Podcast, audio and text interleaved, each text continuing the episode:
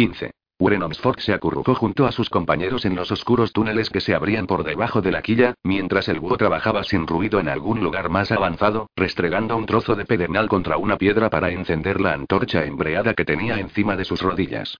La magia que había iluminado el pasadizo cuando Uren llegó a la ciudad había desaparecido, había sido absorbida por la Loden al mismo tiempo que la ciudad de Arborlón y los elfos.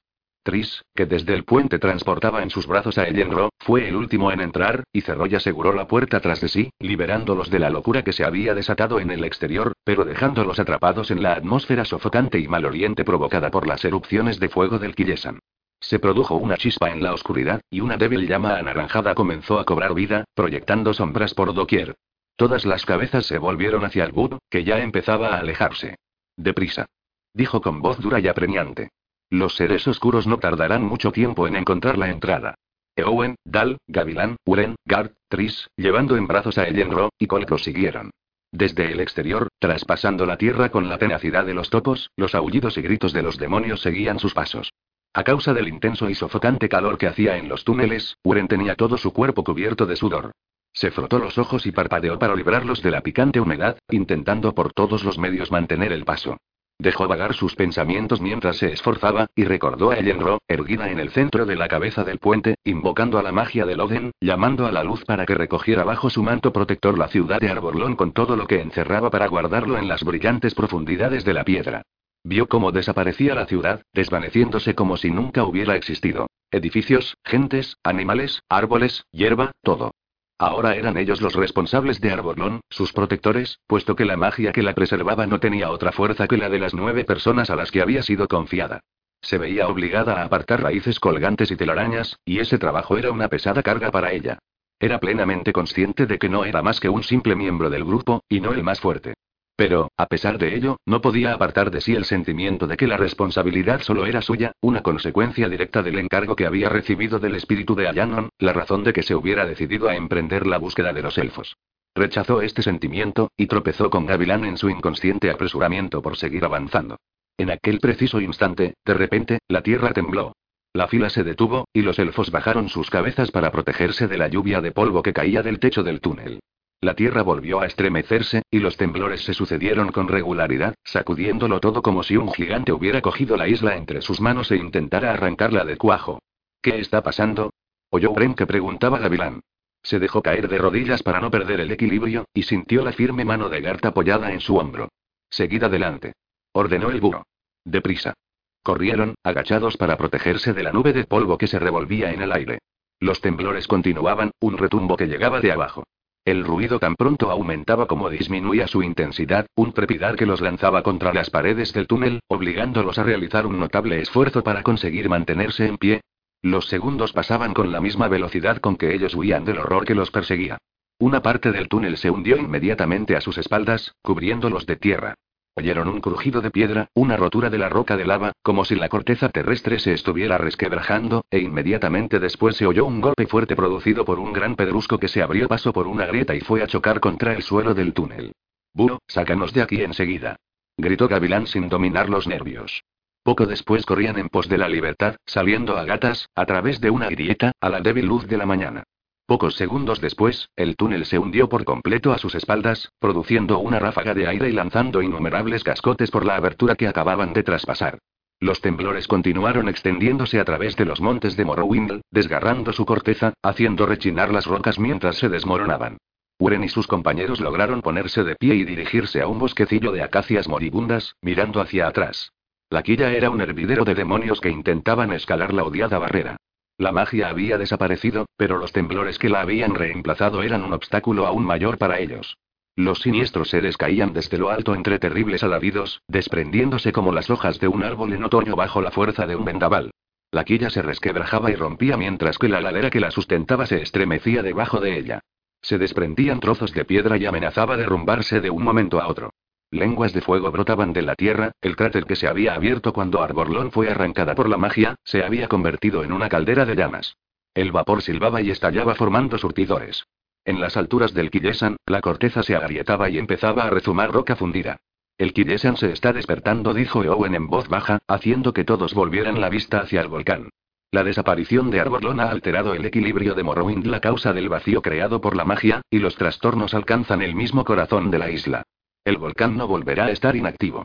El fuego de sus entrañas arderá aún con mayor violencia, y los gases y el calor aumentarán mucho más de lo que nunca hubiéramos podido imaginar. ¿Cuánto tiempo falta para que eso ocurra? preguntó el búho. Aquí en las laderas, algunas horas. Más abajo, varios días, respondió Eowen, con los ojos brillantes. Es el comienzo del fin. Siguió un instante de preocupado silencio. Quizás lo sea para los demonios, pero no para nosotros. Fue el Esedil quien pronunció estas palabras, de nuevo en pie, recuperada del esfuerzo realizado para invocar a la Loden. Se liberó de los brazos de Tris y avanzó entre ellos, seguida por sus miradas hasta que se volvió para verlos de frente. Parecía serena, segura y no dejaba traslucir el menor indicio de miedo. Ahora no debemos tener la más mínima vacilación, les dijo. Nos dirigiremos con rapidez, pero con serenidad, hacia la costa de la Linde Azul, y dejaremos la isla para regresar a nuestro país de origen. Manténeos unidos y con los ojos bien abiertos. Búho, sácanos de aquí. Aurino Estriado reemprendió la marcha sin dilación, y los demás lo imitaron. Nadie hizo preguntas, la presencia de Ellen Roel Sedil lo impidió.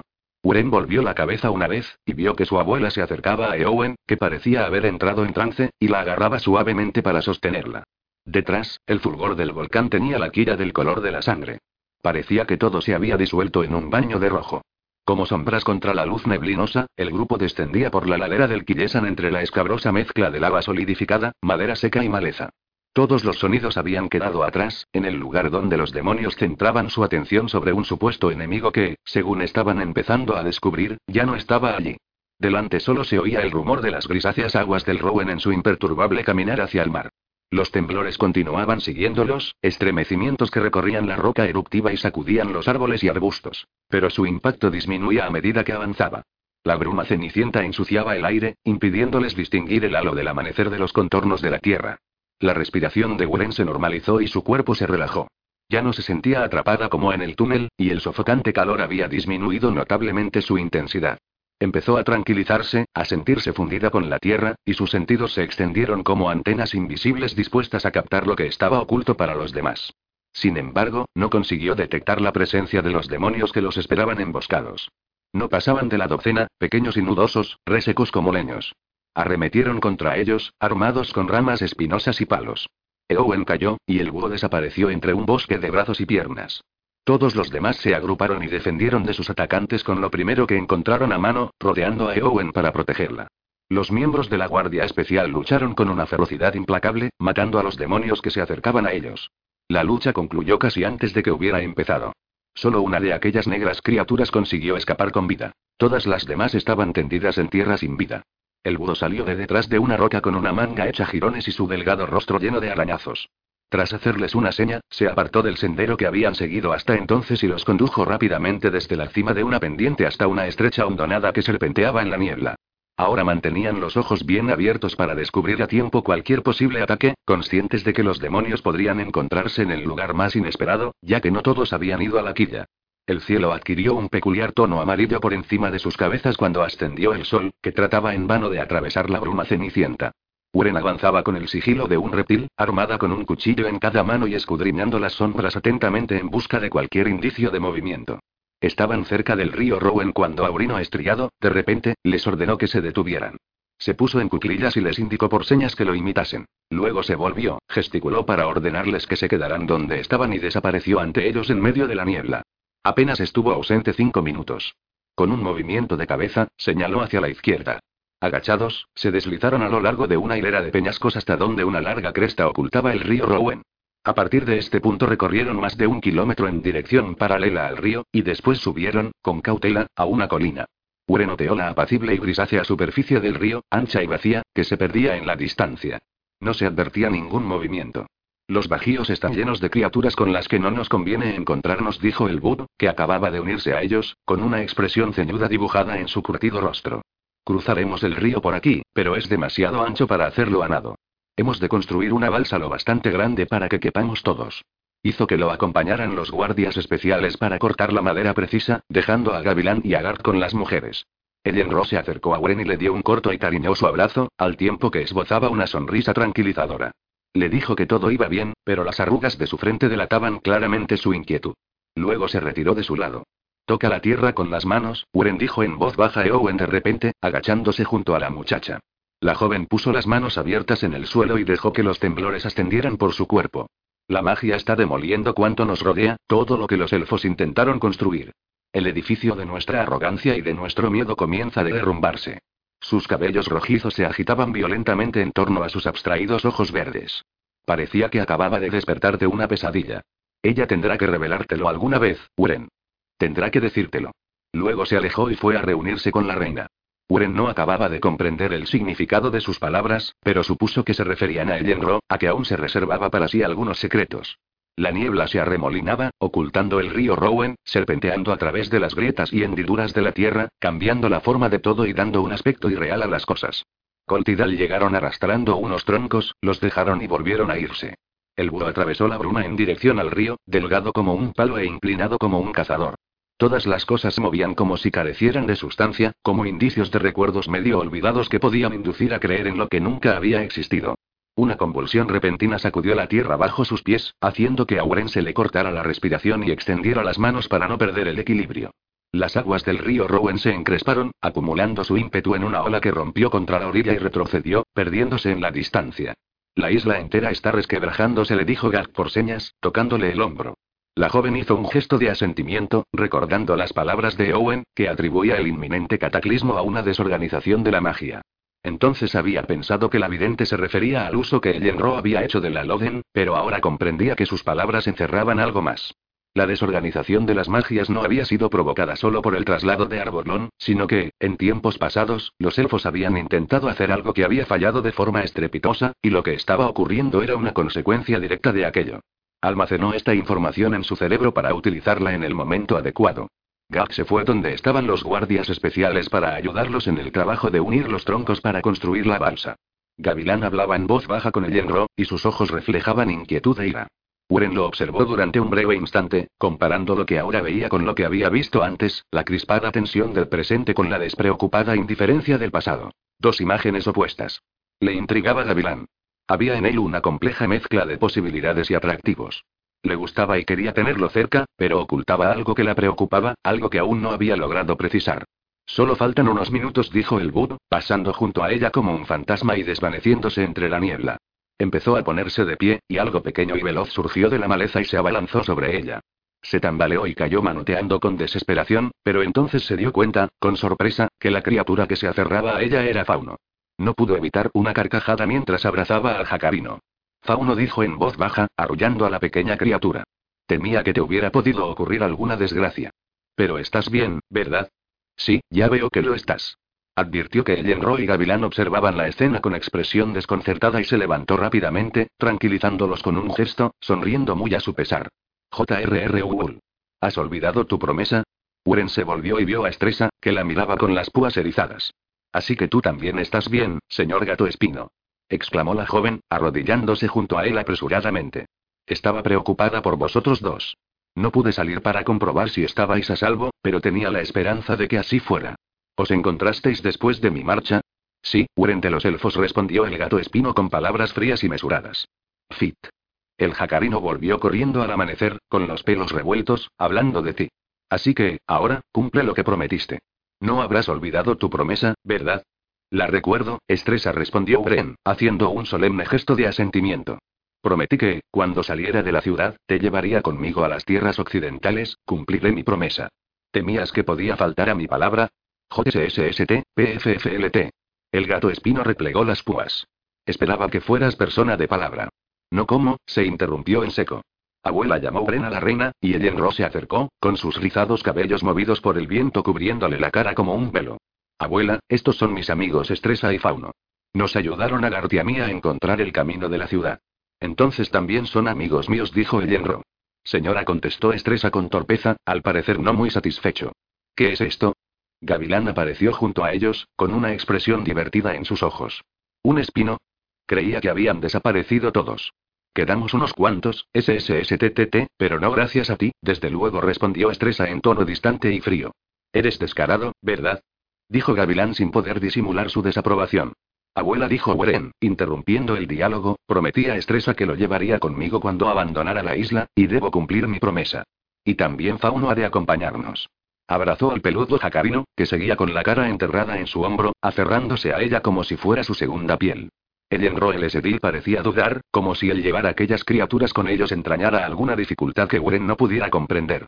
No lo sé, respondió, pensativa. El viento silbó detrás, arreciando. Miró hacia donde estaban los guardias especiales, ocupados ahora en cargar los morrales y pertrechos en la balsa. Pero si has dado tu palabra, tía Eli. exclamó Gavilán con acritud. Cállate, Gavilán respondió la reina, dirigiéndole una gélida mirada. Pero tú conoces las reglas, cállate. Eso sería un grave error, dijo Gavilán, dirigiendo su mirada a Estresa, esquivándola de la reina y la de Wren. Su furia era evidente. Tú deberías saberlo mejor que nadie, Espino. ¿Recuerdas quién te creó? ¿Recuerdas por qué? Gavilán. La reina estaba lívida. Los guardias especiales interrumpieron su trabajo y lo miraron. El búho volvió a surgir de la neblina y Owen se puso al lado de la reina. Gavilán permaneció inmóvil unos segundos más, después giró sobre sus talones y se dirigió a la balsa con paso arrogante. Durante un momento, nadie más movió. Parecían estatuas envueltas por la niebla. Lo siento, dijo por fin Allenro, sin dirigirse a nadie en particular, con voz débil y desalentada.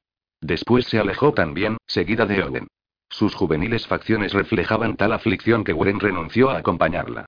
En cambio miró a Estresa, y vio que la risa del gato espino destilaba amargura. Ella no quiere que salgamos de la isla. FFFTTT. Ninguno de ellos quiere. Estresa, ¿qué ocurre? Preguntó Wren, también enojada ahora, desconcertada por la animosidad que la aparición de Estresa había generado. Rule. Wren Omskir. ¿No lo sabes? JSST. Así que lo ignoras pese a ser nieta de Jen Roel Sedil. Qué extraño. Vamos, Wren dijo el Bud, pasando junto a ella una vez más y tocándole ligeramente el hombro. Ya es hora de que nos marchemos, rápido, ahora mismo. Los guardias especiales estaban llevando la balsa hacia las aguas de la orilla, y los demás componentes del grupo los seguían de cerca. Explícame lo que ocurre. Conminó a Estresa. Viajar por el RULLL, Rowan no es precisamente mi pasatiempo favorito, dijo el gato espino, ignorando la orden de Wren. Yo me sentaré en el centro, si me lo permitís. JSSTTT. Y si no lo hacéis, también. Nuevos temblores sacudieron la isla y, detrás de ellos, el Kidesan escupió un torrente de fuego carmesí. La ceniza y el humo invadieron la atmósfera, y un retumbo surgió de las profundidades de la tierra. Todos estaban llamando a Wren, que corrió hacia ellos precedida por Estresa y con Fauno colgado de su cuello. Se sentía furiosa por la desconfianza que mostraban con ella, al evitar hablar en su presencia de los temas que le ocultaban de forma deliberada.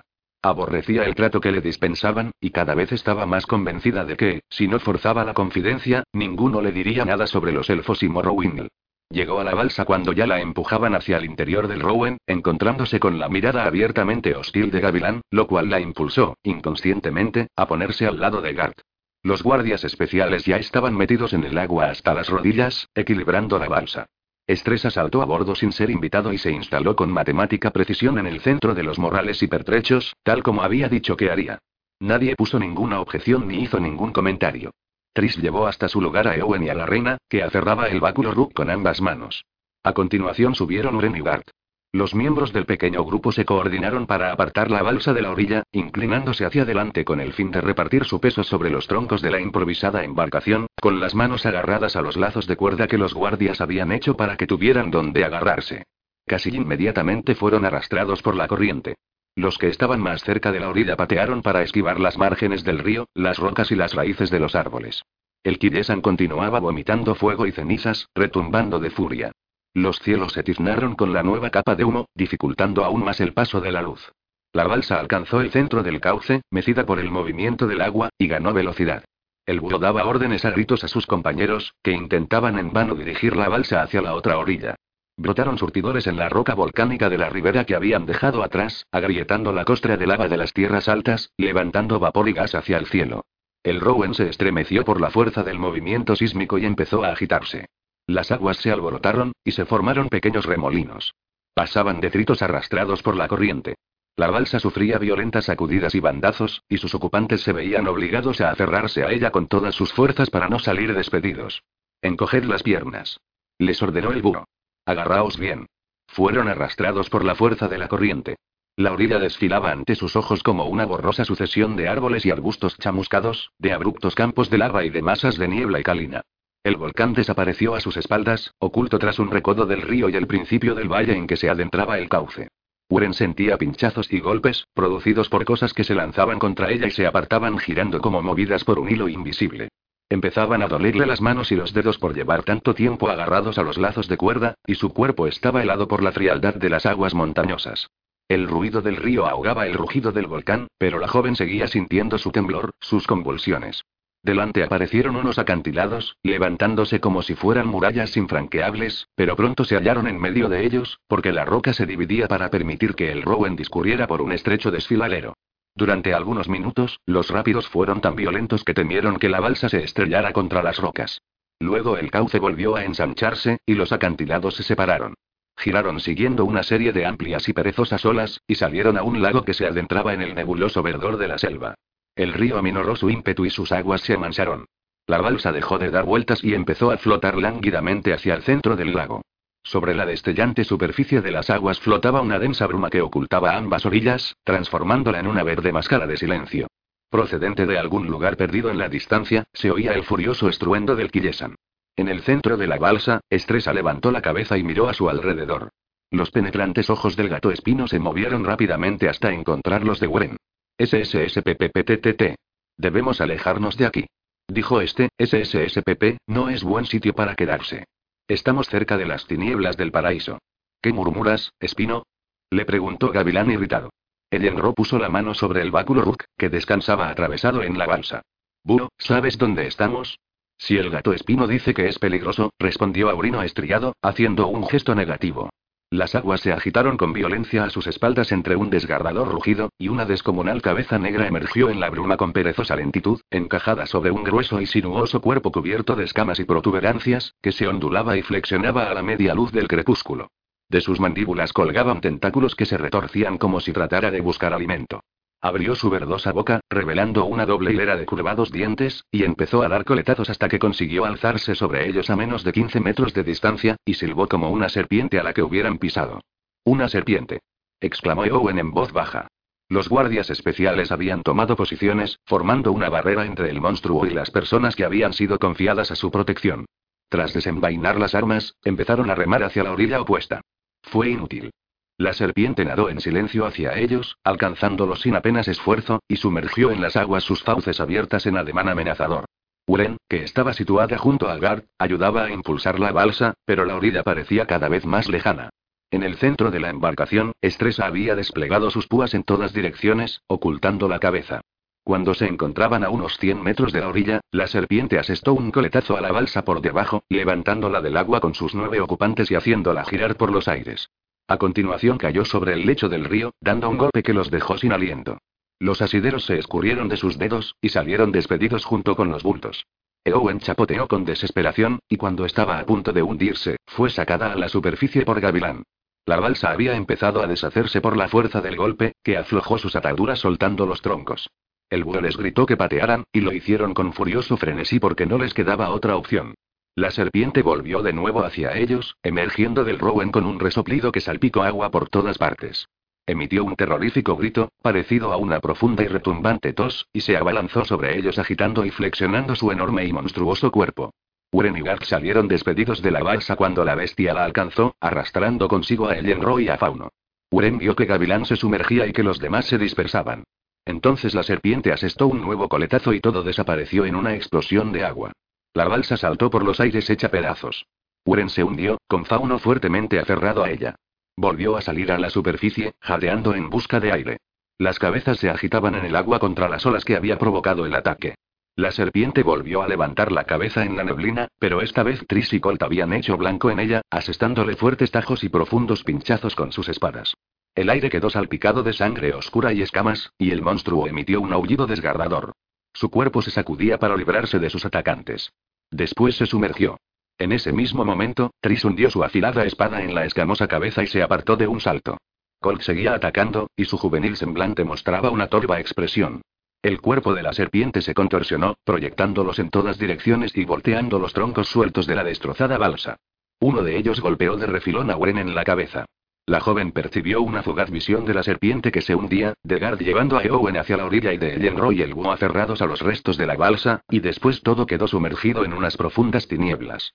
Fue arrastrada por las aguas, insensible, sin control, entumecida hasta los huesos. Era consciente de que se estaba hundiendo, pero no se sentía con fuerzas para evitarlo. Contuvo la respiración cuando se sintió cubierta por las aguas del río. Después, sin poder resistir más, exhaló el aire y sintió que el agua inundaba sus pulmones. Gritó sin producir ningún sonido. Sintió el peso de las piedras élficas que colgaban de su cuello, y sintió que empezaban a quemarle en el pecho. Entonces algo la agarró y empezó a tirar de ella, algo que al principio se cerró sobre su túnica y luego se deslizó en torno a su cuerpo. Una mano primero, luego un brazo. Alguien la había cogido. Ascendió lentamente a la superficie. Por fin pudo sacar la cabeza fuera del agua, jadeante y sofocada, esforzándose por respirar mientras tosía para expulsar el agua de sus pulmones. Su salvador estaba a sus espaldas, tirando de ella hacia un lugar seguro. Se dejó llevar sin oponer resistencia, todavía aturdida por el golpe y casi ahogándose. Pestaneó para quitarse el agua de los ojos, y volvió la mirada para ver la superficie del Rowan.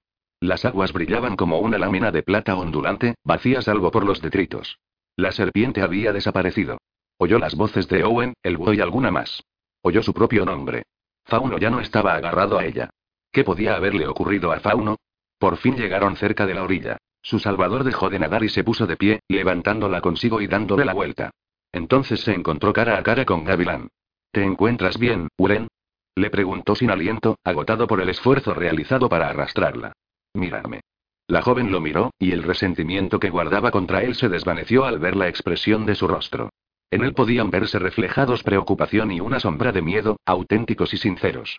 Me encuentro muy bien, respondió Uren, apretándole la mano y aspiró con avidez una profunda bocanada de aire. Gracias, Gavilán. Dije que podías contar con mi ayuda cuando la necesitases, pero no esperaba que aceptaras tan pronto mi ofrecimiento, dijo Gavilán, sin poder ocultar un sorprendente embarazo. La ayudó a salir del agua y la condujo hasta donde estaba Yenro, que la abrazó con ansiedad y susurró a su oído algo apenas audible, unas palabras que no era necesario oír para entenderlas. Gab también estaba allí, y el Bud, empapado y afligido, pero ileso. Vio la mayor parte de las provisiones del grupo amontonadas junto a la orilla, mojadas pero en buen estado. Eowen estaba sentada bajo un árbol, desgreñada y maltrecha, atendida por Gal. Fauno. Llamó Oren, e inmediatamente oyó un fuerte chillido. Miró hacia el río Rowan y vio al jacarino agarrado a un madero, a varias docenas de metros de distancia. Volvió corriendo al río y se metió en el agua hasta que le llegó al cuello. Entonces su peludo compañero abandonó su flotador y nadó hacia ella a toda velocidad. Se subió a su hombro, y la joven lo llevó a la orilla. Vaya, vaya, pequeño. Tú también estás a salvo, ¿no es verdad? Poco después, Tris salía del agua tambaleándose. Una parte de su bronceado rostro presentaba profundos arañazos, y tenía la ropa ensangrentada y hecha jirones. Se sentó un momento para que el búho examinara sus heridas, y después fue a reunirse con los demás. Todos miraron las desiertas aguas. No había señales de colm ni de estresa. Dejé de ver al espino cuando la serpiente golpeó la balsa por última vez, dijo Gavilán en voz baja, en tono de disculpa. Lo siento, Uren. Lo lamento de verdad. Ella respondió con un gesto de asentimiento, incapaz de hablar a causa de la pena. Rígida e inexpresiva, buscó con la mirada al gato espino. Ya lo he abandonado dos veces, pensó. Tris se agachó para coger una espada de entre los pertrechos salvados. Colt se hundió con la serpiente. No creo que pudiera liberarse. Uren apenas oía sus palabras, ensimismada en sombríos pensamientos. Debía haberlo buscado cuando se hundió la balsa. Debía haber intentado ayudarle. Sin embargo, mientras lo pensaba, era consciente de que no hubiera podido hacer nada. Tenemos que continuar la marcha, dijo el búho. No podemos quedarnos aquí. Como si quisiera confirmar sus palabras, el Kiresen retumbó y la neblina se arremolinó lentamente. Dudaron un momento más, agrupados en la orilla, con la ropa goteando, en silencio e inmóviles. Luego se dieron la vuelta uno tras otro, cargaron a sus espaldas los morrales y pertrechos, y tras asegurarse de que las armas estaban en su lugar, se internaron entre los árboles. A sus espaldas, el río Rowan se extendía como un sudario plateado. 16. Cuando apenas se habían alejado un centenar de metros de la orilla del río Rowan, los árboles desaparecieron y su lugar fue ocupado por una horrible pesadilla. Ante ellos se extendía un inmenso pantano, una serie de ciénagas plagadas de juncias y maleza, enlazadas con grupos de viejos cedros y acacias cuyas ramas habían crecido muy juntas como si hicieran un último y desesperado esfuerzo para evitar ser engullidos por el cieno. Muchos estaban medio caídos, con las raíces corroídas y los enormes troncos inclinados como gigantes heridos. El pantano se extendía más allá de donde alcanzaba la vista entre la maraña de árboles moribundos y arbustos atrofiados. Un vasto e impenetrable lodazal amortajado por la calina y el silencio. El Bud, presa de la indecisión, les ordenó que se detuvieran. Miraron a derecha e izquierda, detrás y de frente, intentando descubrir algún sendero. Pero no había ninguno. El pantano estaba cubierto por un espeso manto de niebla y parecía un ominoso laberinto. Las tinieblas del paraíso, dijo el búho con expresión indefinida. Tenían pocas alternativas entre las que elegir. Podían retroceder hasta el río Rowan y remontarlo o seguir su curso hasta que encontraran una ruta más transitable, o podían arriesgarse a atravesar el pantano. En uno y otro caso, tendrían que escalar la cornisa negra, porque habían llegado demasiado lejos río abajo para regresar al valle y a los pasos que facilitaban el descenso. No disponían de tiempo para recorrer un trayecto tan largo y, por otra parte, los demonios debían de encontrarse ya en todas partes. El búho temía que estuvieran buscándolos a lo largo del río, por lo que les aconsejó seguir adelante sin demora. El viaje sería traicionero, pero estaba casi seguro de que, de momento, los demonios no los buscarían en aquella zona. En uno o dos días conseguirían llegar a las montañas. Tras una breve discusión, el grupo aceptó la propuesta de Aurino Estriado. Ninguno de ellos, salvo Wren, Gart y el Bud, había salido de la ciudad desde hacía casi diez años. Y la joven Bohemia y su protector solo habían atravesado el país una vez, y sabían muy poco de cómo se podían sortear sus peligros. El Bud, en cambio, poseía varios años de experiencia, por lo que nadie estaba preparado para reemplazarlo como guía. Iniciaron la caminata a través de las tinieblas del paraíso. El Bud iba delante, seguido de Tris, Ellenro, Eowen, Gavilán, Uren, Gart y Dal. Avanzaban en fila india tras los pasos de Aurino estriado, que procuraba buscar franjas de terreno sólido a través del pantano, y normalmente lo conseguía, porque aún había algunas zonas donde no había acabado de cerrarse. Pero, a pesar de ello, no faltaban ocasiones en que tenían que meter los pies en la oleaginosa mezcla de agua y barro, desplazándose con precaución por zonas de hierbas altas y arbustos, agarrándose a ellos para no perder el equilibrio, percibiendo la avidez con que el cieno trataba de absorberlos. Avanzaban con lentitud y cautela en la penumbra, siguiendo las indicaciones del búho de que se mantuvieran lo más cerca posible del que les precedía, escudriñando con temor la neblina cada vez que el agua y el cieno burbujeaban. Las tinieblas del paraíso, a pesar del manto de silencio que se cernía sobre ellas, constituían un refugio para algunos animales.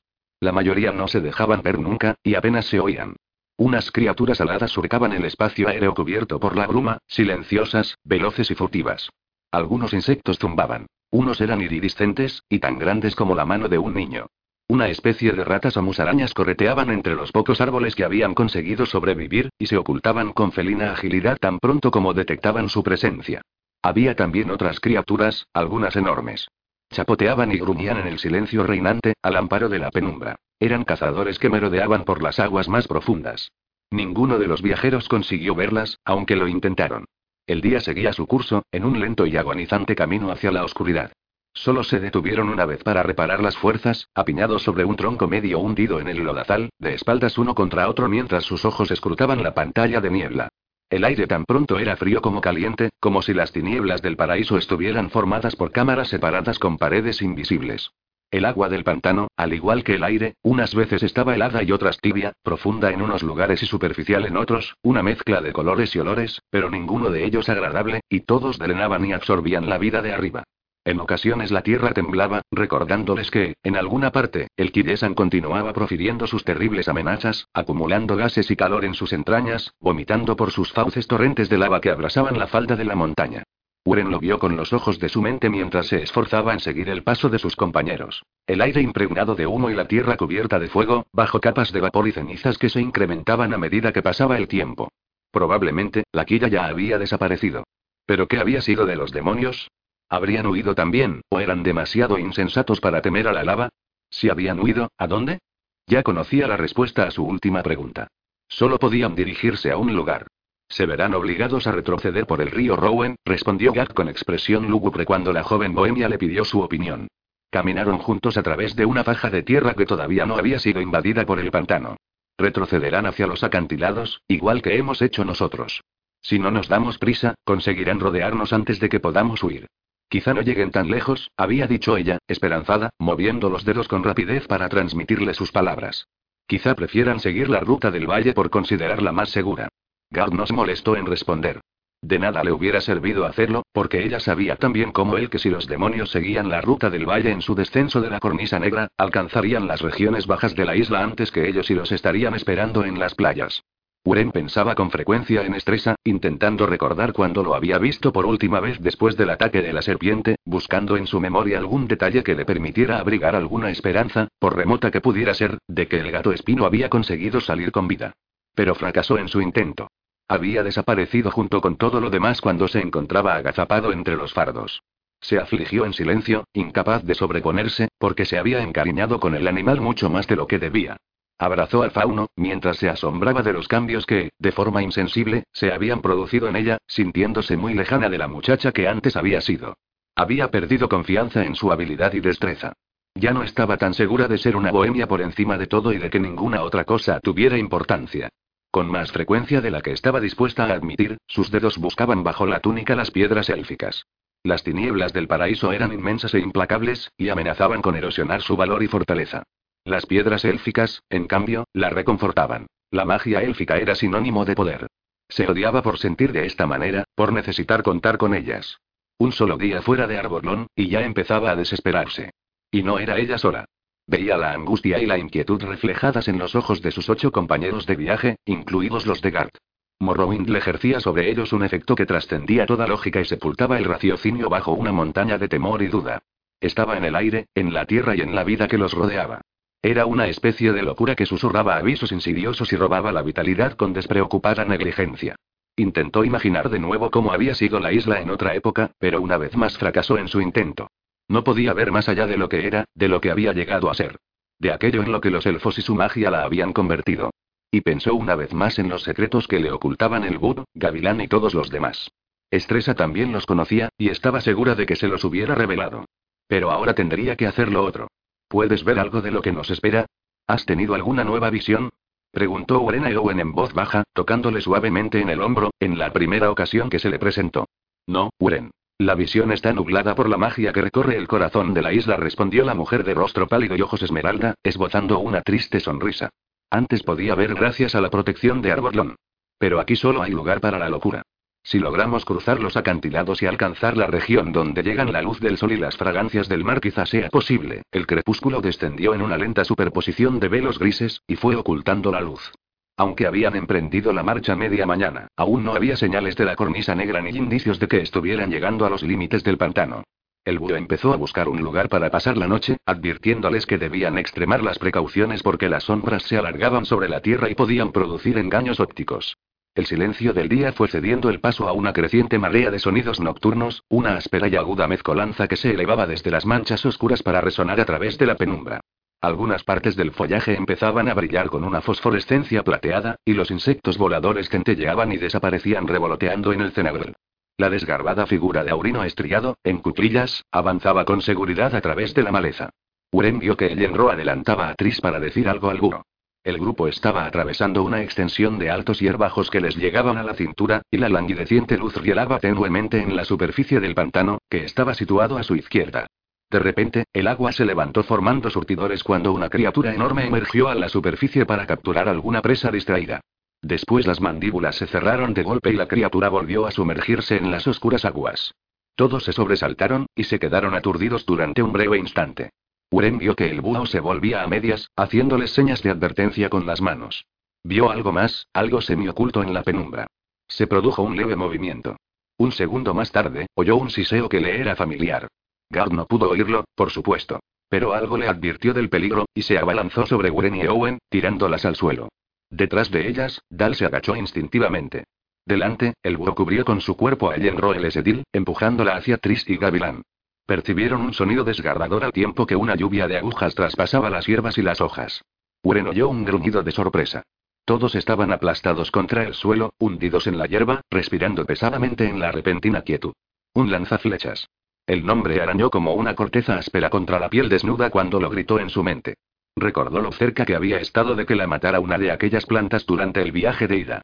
El brazo de Gard la cogió por la cintura, y ella le hizo rápidas señas cuando el duro y barbudo rostro surgió junto al suyo. Oyó los sollozos de su abuela. Presa de un gran nerviosismo, olvidando todo lo demás, se dirigió a gatas hacia ella entre las altas hierbas, seguida de los demás. Adelantó a Gavilán, que todavía intentaba comprender lo que estaba ocurriendo, y tropezó con Tris cuando éste alcanzaba a la reina. Ellenro estaba inclinada sobre el bud, apoyándolo con uno de sus brazos doblado mientras enjugaba el sudor de su rostro. Parecía como si hubieran quitado todos los palos del armazón del espantapájaros del búho y solo quedara la ropa que colgaba de ellos. Sus ojos estaban abiertos y fijos, y su boca intentaba tragar saliva desesperadamente. Docenas de las venenosas agujas del lanzaflechas sobresalían de su cuerpo. Había recibido la mayor parte de los proyectiles. Aurino susurró la reina, y los ojos del búho la buscaron con ansiedad. Todo va bien. Estamos todos aquí. Levantó los ojos para encontrarse con los de Wren, y sus miradas traslucían su desesperanza. Búho dijo Wren en voz baja, tendiendo la mano para tocarle el rostro. No puedo sentir nada, jadeó Aurino estriado, mientras su respiración se aceleraba notablemente. Unos segundos después, su respiración se detuvo, y entonces murió. Uren no consiguió conciliar el sueño en toda la noche. No sabía si a los demás también les ocurría, porque se mantenía apartada de ellos. Estaba sentada, con fauno enroscado en su regazo, bajo un cedro con el tronco cubierto de musgo y enredaderas, y tenía la mirada fija en el pantano. Estaban a menos de 100 metros del lugar donde se había producido el ataque, agazapados entre la niebla y la oscuridad, envueltos por los sonidos de unos seres que no podían ver, demasiado impresionados por lo ocurrido para preocuparse por reemprender la marcha antes del amanecer. Seguía viendo la cara del burro agonizante. Había sido un accidente, lo sabía, una racha de mala suerte. Ninguno de ellos hubiera podido preverlo ni evitarlo. Hasta entonces, ella solo se había topado con un lanzaflechas en su recorrido por Morrowind. ¿Qué probabilidades había de que pudiera encontrarse con otro? ¿Cuál podía ser el motivo de que la mortífera planta hubiese escogido, entre todos ellos, a Aurino estriado? La inverosimilitud del caso la obsesionaba. ¿Hubiera podido el búho salvar la vida si Estresa hubiese estado allí vigilando? No había terreno sólido para enterrar al búho, solo tierra pantanosa de donde las bestias de las tinieblas del paraíso acabarían extrayendo sus restos para devorarlos, por lo que buscaron una zona de arenas movedizas y lo sepultaron en ellas, para que nada ni nadie pudiera tocarlo jamás. Después cenaron lo poco que consiguieron tragar, hablando de cosas intrascendentes, sin ser todavía plenamente conscientes de lo que para ellos significaba la pérdida del burro. Bebieron más cerveza de lo acostumbrado, y se dispersaron en la oscuridad. Los soldados elfos montaron guardia. Tris hasta medianoche, Dal hasta el amanecer, y el silencio se asentó sobre el grupo. Solo había sido un accidente debido al azar, se repetía una y otra vez Wren, desconsolada. Tenía muy buenos recuerdos del Bud, aunque lo había tratado poco tiempo, y se aferraba a ellos como a un escudo contra su aflicción. El Bud le había profesado una sincera amistad. También había sido honesto, tan honesto como le permitía su lealtad a la reina. Le había dado de sí mismo cuanto había podido. Aquella misma mañana le había dicho que había logrado sobrevivir fuera de las murallas de Arborlón todos aquellos años porque había aceptado que la muerte era algo inevitable, y eso lo había fortalecido contra el temor que infunde. Era necesario aceptarla, le había asegurado. Si estás siempre preocupado por lo que pueda ocurrir, nunca podrás actuar, y la vida pierde todo su sentido. Basta con autoconvencerse de ello. Cuando se consigue, todo lo demás carece de importancia. Pero el búho había sido mucho más importante que la mayoría. En la intimidad de sus pensamientos, mientras los demás dormían o fingían dormir, reconoció lo mucho que había significado para los elfos. Recordó cómo el enro lloraba en sus brazos cuando Aurino Estriado murió, igual que una niña, sin avergonzarse de manifestar su pena, sollozando por alguien que había sido mucho más que un fiel defensor del trono, más que un compañero de toda la vida, y más que un amigo. Hasta entonces no había advertido la profundidad de los sentimientos que su abuela abrigaba por el Bud, y eso también la hizo llorar. Gavilán, que por primera vez se había quedado sin palabras, había retenido las manos de Ellenroy abrazado a Wren impulsivamente cuando la joven bohemia más lo necesitaba. Gart y los guardias especiales se mantenían inexpresivos, pero sus ojos reflejaban lo que ocultaban detrás de sus máscaras. Todos echarían a faltar la presencia de Aurino estriado. La profundidad de ese sentimiento se puso de manifiesto al rayar el alba, y rebasaba lo emocional. Porque el búho era el único que conocía la manera de sobrevivir a los peligros de Morrowind fuera de las murallas de Arborlón. Ningún otro podía servir de guía. Tendrían que recurrir a su instinto y a sus habilidades si querían salvarse a sí mismos y a todos los elfos confinados en la Loden. Eso suponía encontrar un camino para salir de las tinieblas del paraíso, descender por la cornisa negra, atravesar el Inju y llegar a las playas a tiempo de encontrarse con Tigreti. Y todo eso tenían que hacerlo sin conocer la ruta que debían seguir ni los peligros que debían sortear. Cuanto más lo pensaba, más irrealizable le parecía la empresa. Salvo Gart y ella misma, ningún otro miembro del grupo tenía experiencia sobre el modo de sobrevivir en plena naturaleza salvaje. Pero aquel era un país desconocido para los bohemios, una tierra por la que solo habían pasado una vez y contando con ayuda, una tierra tan llena de trampas y peligros que jamás habían visto nada igual. ¿Cómo podrían ayudarse entre sí? ¿Qué posibilidades tenían de sobrevivir sin el Bud? Su reflexión la hizo sentirse vacía y amargada. Era mucho lo que había en juego y todo ello dependía de que vivieran o murieran, pero ahora todo estaba amenazado a causa de un triste y azaroso suceso. Gav fue quien durmió más cerca de ella, una negra sombra que sobresalía de la tierra, tan quieta como si perteneciera a un muerto. Hacía unos días que le intrigaba el gigante bohemio, había empezado a sentir esa inquietud desde que llegaron a Morrowind. Era algo indefinible, pero muy real. Gart, siempre enigmático, había empezado a aumentar la distancia que lo separaba, a reducir su comunicación con ella, como si creyera que ya no lo necesitaba, que su relación de maestro y discípula había llegado a su fin. No, no era nada concreto, sino una actitud que se manifestaba en una retirada gradual y discreta. Todavía estaba allí para prestarle su ayuda en cualquier emergencia, protector como siempre, velando por ella y dándole sabios consejos. Pero al mismo tiempo se iba retirando, dándole un espacio y una soledad que nunca antes había sentido, y que le producía un gran desconcierto. Era lo bastante fuerte para ser ella misma, lo sabía. Lo era desde hacía varios años. Pero nunca había pensado que un día tendría que decir adiós a Galt. Tal vez la pérdida del Buda llamó su atención sobre este aspecto con más dramatismo del que hubiese tenido en otras circunstancias. No estaba segura. Era difícil pensar con claridad en aquellos momentos, pero sabía que debía hacerlo. Las emociones solo podían distraer y confundir, y al final incluso matar. Hasta que no salieran de Morrowind y se encontraran a salvo en las tierras occidentales, tendrían poco tiempo para dedicarlo a satisfacer sus deseos y añoranzas, a lo que sería y a lo que podría haber sido, a lo que había sido y nunca volvería a ser. Sintió un nudo en la garganta y las lágrimas en los ojos. A pesar de tener a Fauno dormido en su regazo y a Gart un poco más allá, de haber encontrado a su abuela y descubierto su propia identidad, se sentía muy sola. Pasada la medianoche, después de que Dal relevara a Tris, Gavilán fue a sentarse junto a ella. No habló, sino que se limitó a taparla con la manta que llevaba y ponerse a su lado. Ella sintió el calor de su cuerpo a través de la humedad y la frialdad de la noche del pantano, y se sintió reconfortada. Poco después se apoyó en él, porque necesitaba sentir su contacto. Entonces él la tomó en sus brazos, la recostó sobre su pecho y la mantuvo en esta posición hasta el amanecer. Con las primeras luces del alba reanudaron el viaje a través de las tinieblas del paraíso. Gart abría la marcha, por ser el más experimentado en métodos de supervivencia. Fue Bren quien lo propuso como guía, y Ellenro lo aprobó sin vacilar. Nadie igualaba a Gart como rastreador, y se necesitaba la habilidad de un rastreador para salir del pantano. Pero ni siquiera Gart podía desvelar el misterio de las tinieblas del paraíso.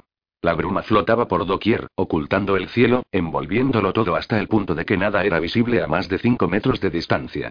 La luz era grisácea y débil, diluida por la neblina y reflejada por la humedad, esparciéndose de manera que parecía provenir de todas partes. Nada servía como punto de referencia, ni siquiera los líquenes y musgos que crecían en el pantano, que parecían apiñarse como si huyeran ante la llegada del día, tan desconcertados y perdidos como los componentes del grupo que buscaban su ayuda. Gap fijó un rumbo y se atuvo a él, pero Bren se dio cuenta de que no conseguía encontrar las señales precisas para orientarse. Viajaban sin saber en qué dirección lo hacían, sin posibilidad de poder precisar su avance. Gap se reservaba sus pensamientos, pero Bren podía leer la verdad en sus ojos. La marcha era firme, pero lenta, en parte porque el pantano era casi intransitable y en parte porque el el Esedil estaba enfermo. La reina había contraído la fiebre durante la noche, y su estado se había agravado con tal rapidez que, en unas pocas horas, había pasado de los mareos y jaquecas a los escalofríos y la tos. Al mediodía, cuando el grupo se detuvo para tomar una comida rápida, había perdido una gran parte de sus fuerzas. Todavía podía caminar, aunque con ayuda. Tris y Dal compartieron la tarea de sostenerla de pie, cogiéndola por la cintura.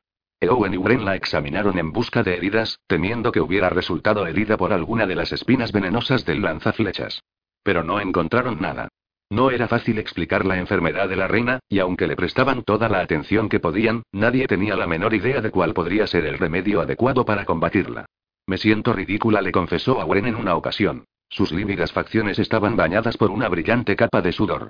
Estaban sentadas sobre un tronco, tomando la frugal ración de pan y queso que constituía su comida, envueltas en sus amplias capas.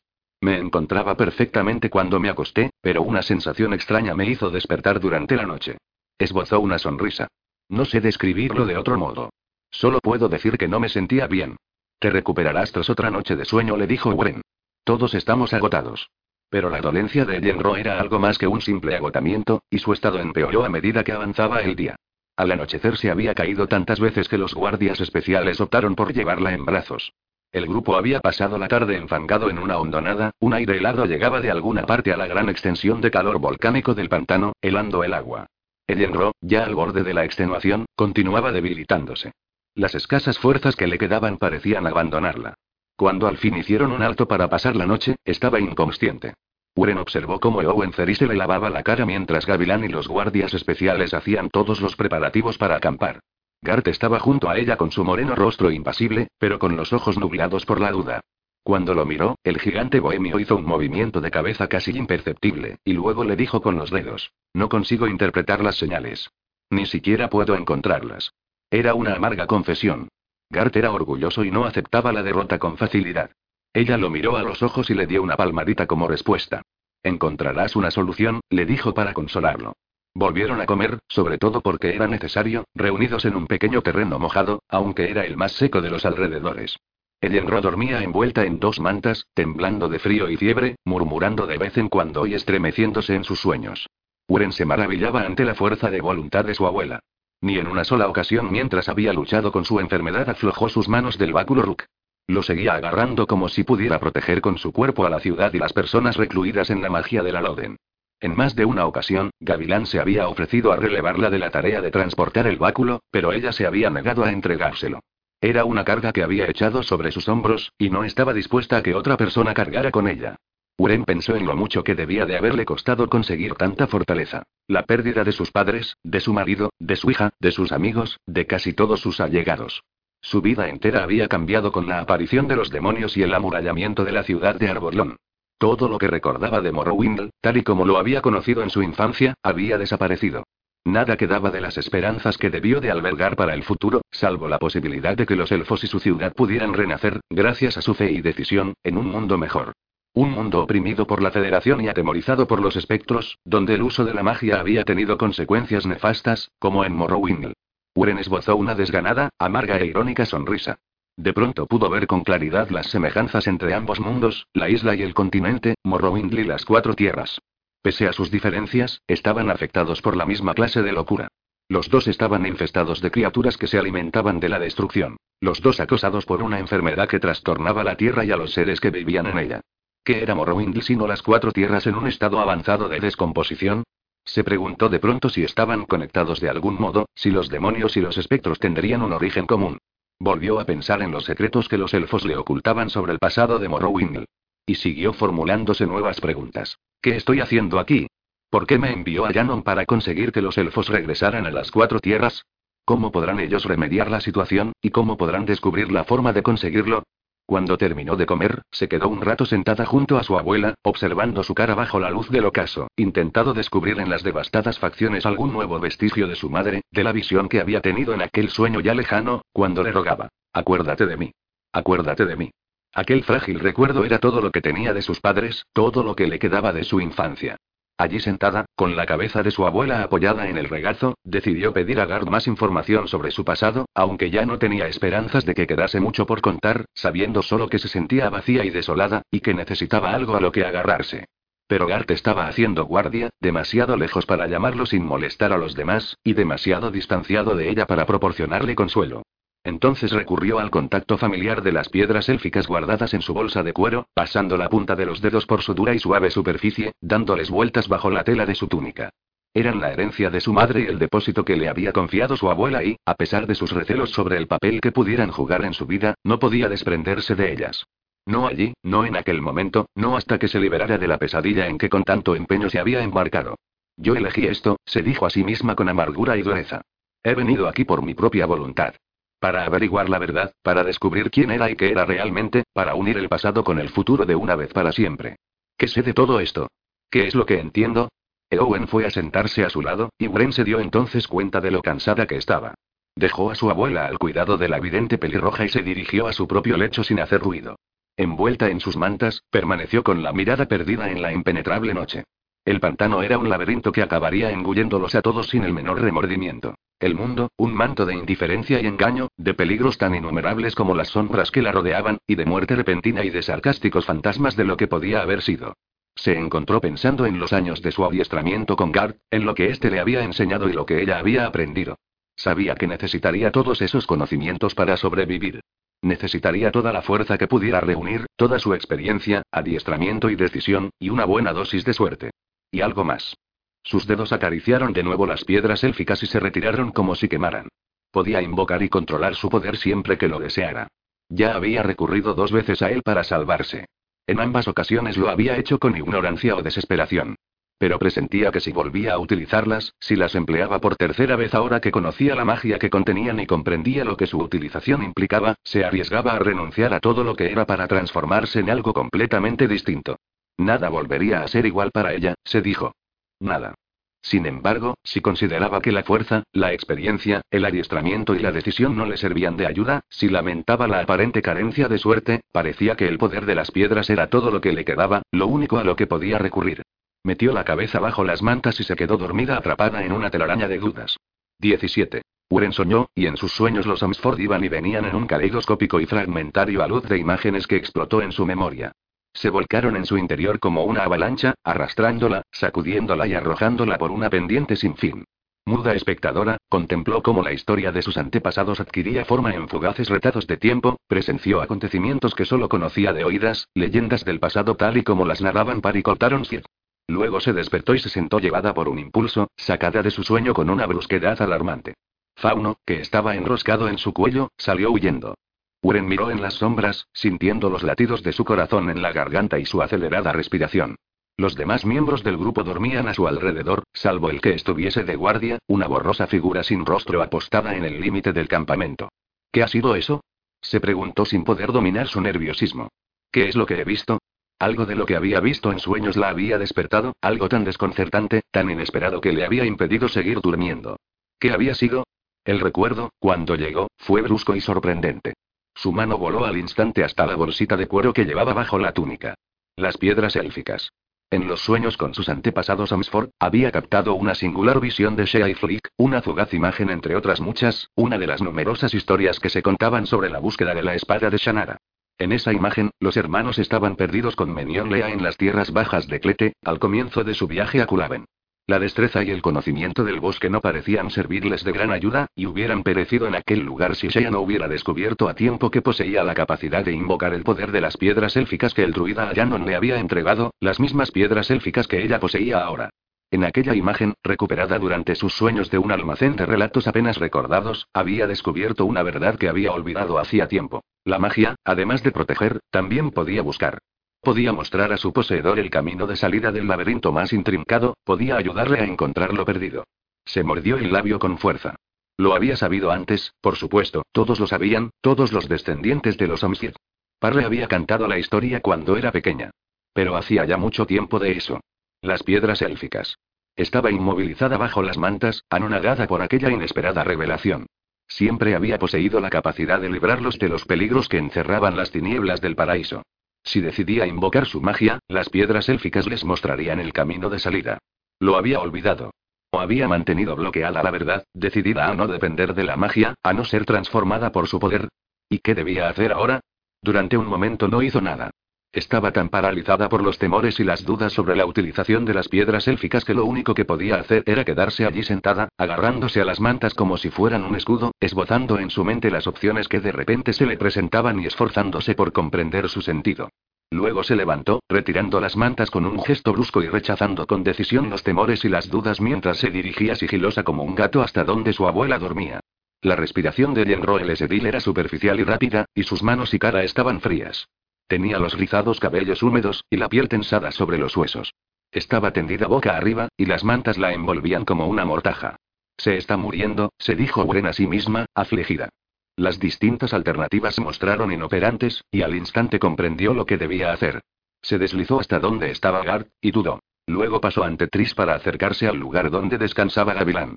Despierta, le dijo en voz baja, tocando suavemente su hombro e intentando que no le temblara la voz. Díselo a él primero, pensaba, recordando su afectuosa actitud de la noche anterior. Él podrá ayudarte. Gavilán, despierta. Tenemos que salir de aquí. Ahora mismo. Él abrió los ojos, parpadeando. Uren, espera, ¿qué estás? Empezó a decir Gavilán en vano, porque ella ya iba a informar a los demás, para evitar en lo posible los retrasos, tan preocupada y aturdida que no advirtió el terrible miedo que se reflejaba en los ojos de Gavilán. Uren. Le gritó, levantándose de un salto, y todos se despertaron al oír su voz. La joven bohemia se puso rígida, observando cómo sus compañeros de viaje aparecían uno tras otro con cautela. Tris y Owen, seguidos de Dal, que había abandonado su puesto de guardia en el límite del campamento, y Gard, cuya voluminosa silueta se recortó contra las sombras. La reina no se movió. ¿Qué estás haciendo? le preguntó Gavilán, excitado. Sus palabras estaban cargadas de ira y acusación, y causaron en la joven el mismo efecto que una bofetada. ¿Qué significa exactamente eso de que vamos a salir de aquí? ¿Desde cuándo tienes derecho a decidir lo que hemos de hacer? El grupo se reunió a su alrededor mientras ellos se enfrentaban. Gavilán estaba sofocado y sus ojos traslucían suspicacia, pero Bren se mantuvo firme, con una mirada tan decidida que él lo pensó mejor y se guardó las palabras que había estado a punto de pronunciar. Mírala, Gavilán imploró Bren, cogiéndolo del brazo y haciendo que se volviera hacia Yenro. ¿Por qué era incapaz de comprender? ¿Por qué se empeñaba en complicar tanto las cosas? Si seguimos aquí más tiempo, la perderemos. No tenemos otra alternativa. Si la tuviésemos, te aseguro que yo sería la primera en aprovecharla. Se hizo un silencio tenso. Eowen se volvió hacia la reina y se arrodilló con ansiedad junto a ella. Uren tiene razón, dijo en voz baja. La reina está muy enferma. Uren mantuvo los ojos fijos en Gavilán, intentando leer sus pensamientos en la expresión de su cara, para hacerle comprender. Tenemos que sacarla de aquí. ¿Sabes cómo hacerlo? Le preguntó Tris, avanzando hacia ella, con la preocupación reflejada en su rostro. Lo sé, respondió Uren. Tras mirar un instante al capitán de la Guardia Especial, volvió a clavar sus ojos en Gavilán. No tengo tiempo para discutir sobre eso, ni para dar explicaciones. Tenéis que confiar en mí. Es necesario que lo hagáis. Pides demasiado, respondió Gavilán, que no estaba dispuesto a aceptar órdenes. ¿Y si estás equivocada? Si la trasladamos y muere, nosotros ya hemos tomado nuestra decisión, dijo Tris con voz serena, mientras recogía los pertrechos e indicaba a Dal que lo ayudara. La reina no tendrá ninguna oportunidad si no la sacamos de este pantano. Haz lo que puedas, Uren. Acabaron de recoger lo que quedaba de sus provisiones y equipo, improvisaron una camilla con mantas y palos e instalaron en ella a la reina. Cuando terminaron, se volvieron en actitud expectante hacia Uren. Ella los miró como si estuviera condenada, pensando en que no tenía alternativas, que debía olvidar sus dudas y temores, las promesas que se había hecho a sí misma sobre la magia y las piedras élficas, y actuar sin demora para salvar la vida de su abuela. Introdujo la mano bajo su túnica y sacó la bolsa de cuero. Desató con rapidez las cuerdas que la cerraban, y las piedras élficas cayeron en su mano desprendiendo un intenso resplandor azul. Sintiéndose pequeña y vulnerable, caminó hasta el límite del campamento y permaneció allí durante un breve instante, tratando de descubrir lo que cubría la oscuridad y la niebla. Fauno intentó trepar por su pierna, pero la joven se agachó y con delicadeza obligó al jacarino a que se retirara. La bruma se arremolinaba por todas partes, y un pestilente olor a azufre y cenizas empapó su túnica. Una mezcla de neblina y vapor se levantaba de las fétidas aguas del pantano. Sintió que se hallaba en la encrucijada de su vida, empujada por las circunstancias y el destino, y que, sucediera lo que sucediese a continuación, nunca más volvería a ser la misma.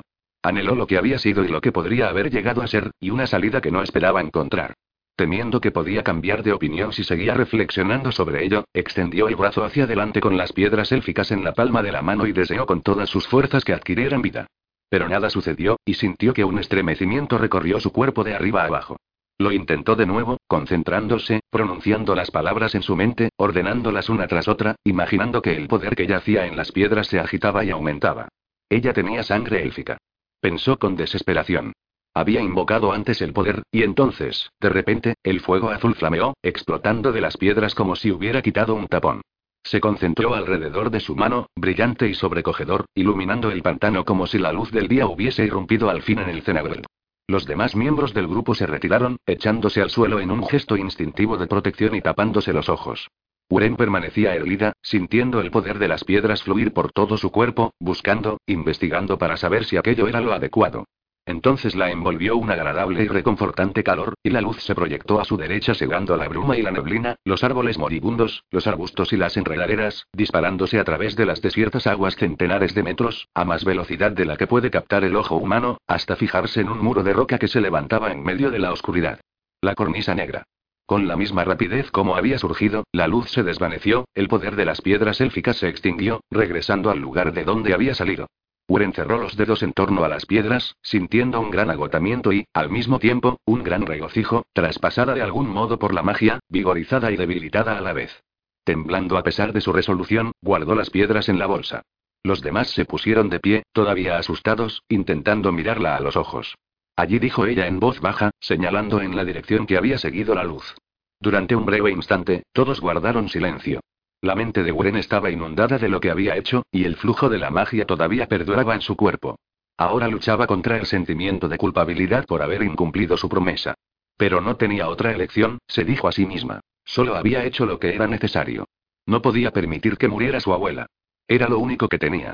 No volvería a recurrir a la magia. En adelante no sería necesario. Apresúrate, Uren, mientras aún haya tiempo, dijo Owen con su armoniosa voz, disipando las dudas de la joven bohemia. Iniciaron la marcha con Wren a la cabeza hasta que Garth le dio alcance y ella le cedió el puesto, satisfecha de que alguien estuviera dispuesto a compartir la responsabilidad. Fauno regresó a su lado, lo cogió y lo puso sobre su hombro. Tris y Dal transportaban a la reina en la camilla, y ella se rezagó hasta quedar a su altura. Extendió la mano, cogió la de su abuela y la retuvo un instante apretándola con ternura. No obtuvo respuesta. Dejó la mano delicadamente en su sitio y volvió a adelantarse. Pasó junto a Owen, cuyo blanco rostro parecía perdido y asustado entre las sombras, y cuyo rojo pelo fulguraba contrastando con las sombras de la noche. Owen sabía lo enferma que estaba Ellenro, habría previsto en sus misiones el destino de la reina. Uren hizo un gesto negativo, rechazando tal posibilidad. Caminó sola durante un rato, hasta que Gavilán se acercó. Perdóname, Uren le dijo en voz baja, pero le resultaba difícil pronunciar esas palabras. Debería haber considerado que tú no actúas sin razón. Debería haber tenido más confianza en tu criterio. Esperó su respuesta, pero no la recibió. Este pantano me nubla el pensamiento. Al parecer, no puedo centrarme como debiera, se le apagó la voz. No te preocupes, respondió Bren, dando un suspiro. Nadie puede pensar con claridad en este lugar. Deseaba encontrar excusas para él. Esta isla parece engendrar locura. Contraje una fiebre en mi viaje de llegada, y durante un tiempo fui un ser incoherente.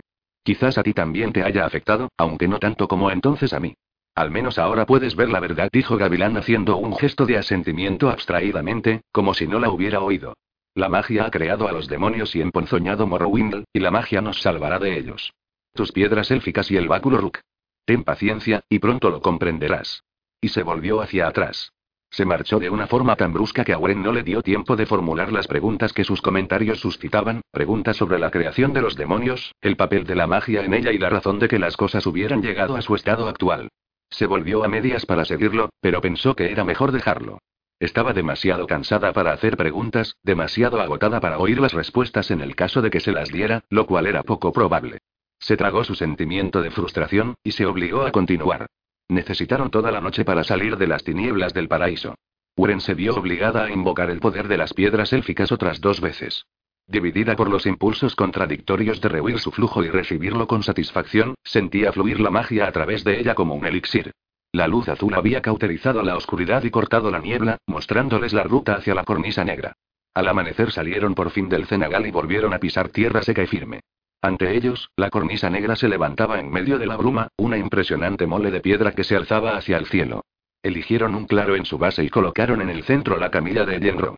Eowen lavó el rostro y las manos de la reina y le dio a beber agua. Ellenro se estremeció, y sus ojos parpadearon y se abrieron. Observó las caras que la rodeaban y detuvo su mirada en el báculo Rook, todavía agarrado por sus dedos. Incorporadme, por favor. Eowen la obedeció, levantándola hasta sentarla con delicadeza, y le tendió la taza. Ellenro bebió su contenido poco a poco, deteniéndose con frecuencia para respirar. Su pecho resonaba de forma estentórea, y su rostro estaba enrojecido por la fiebre.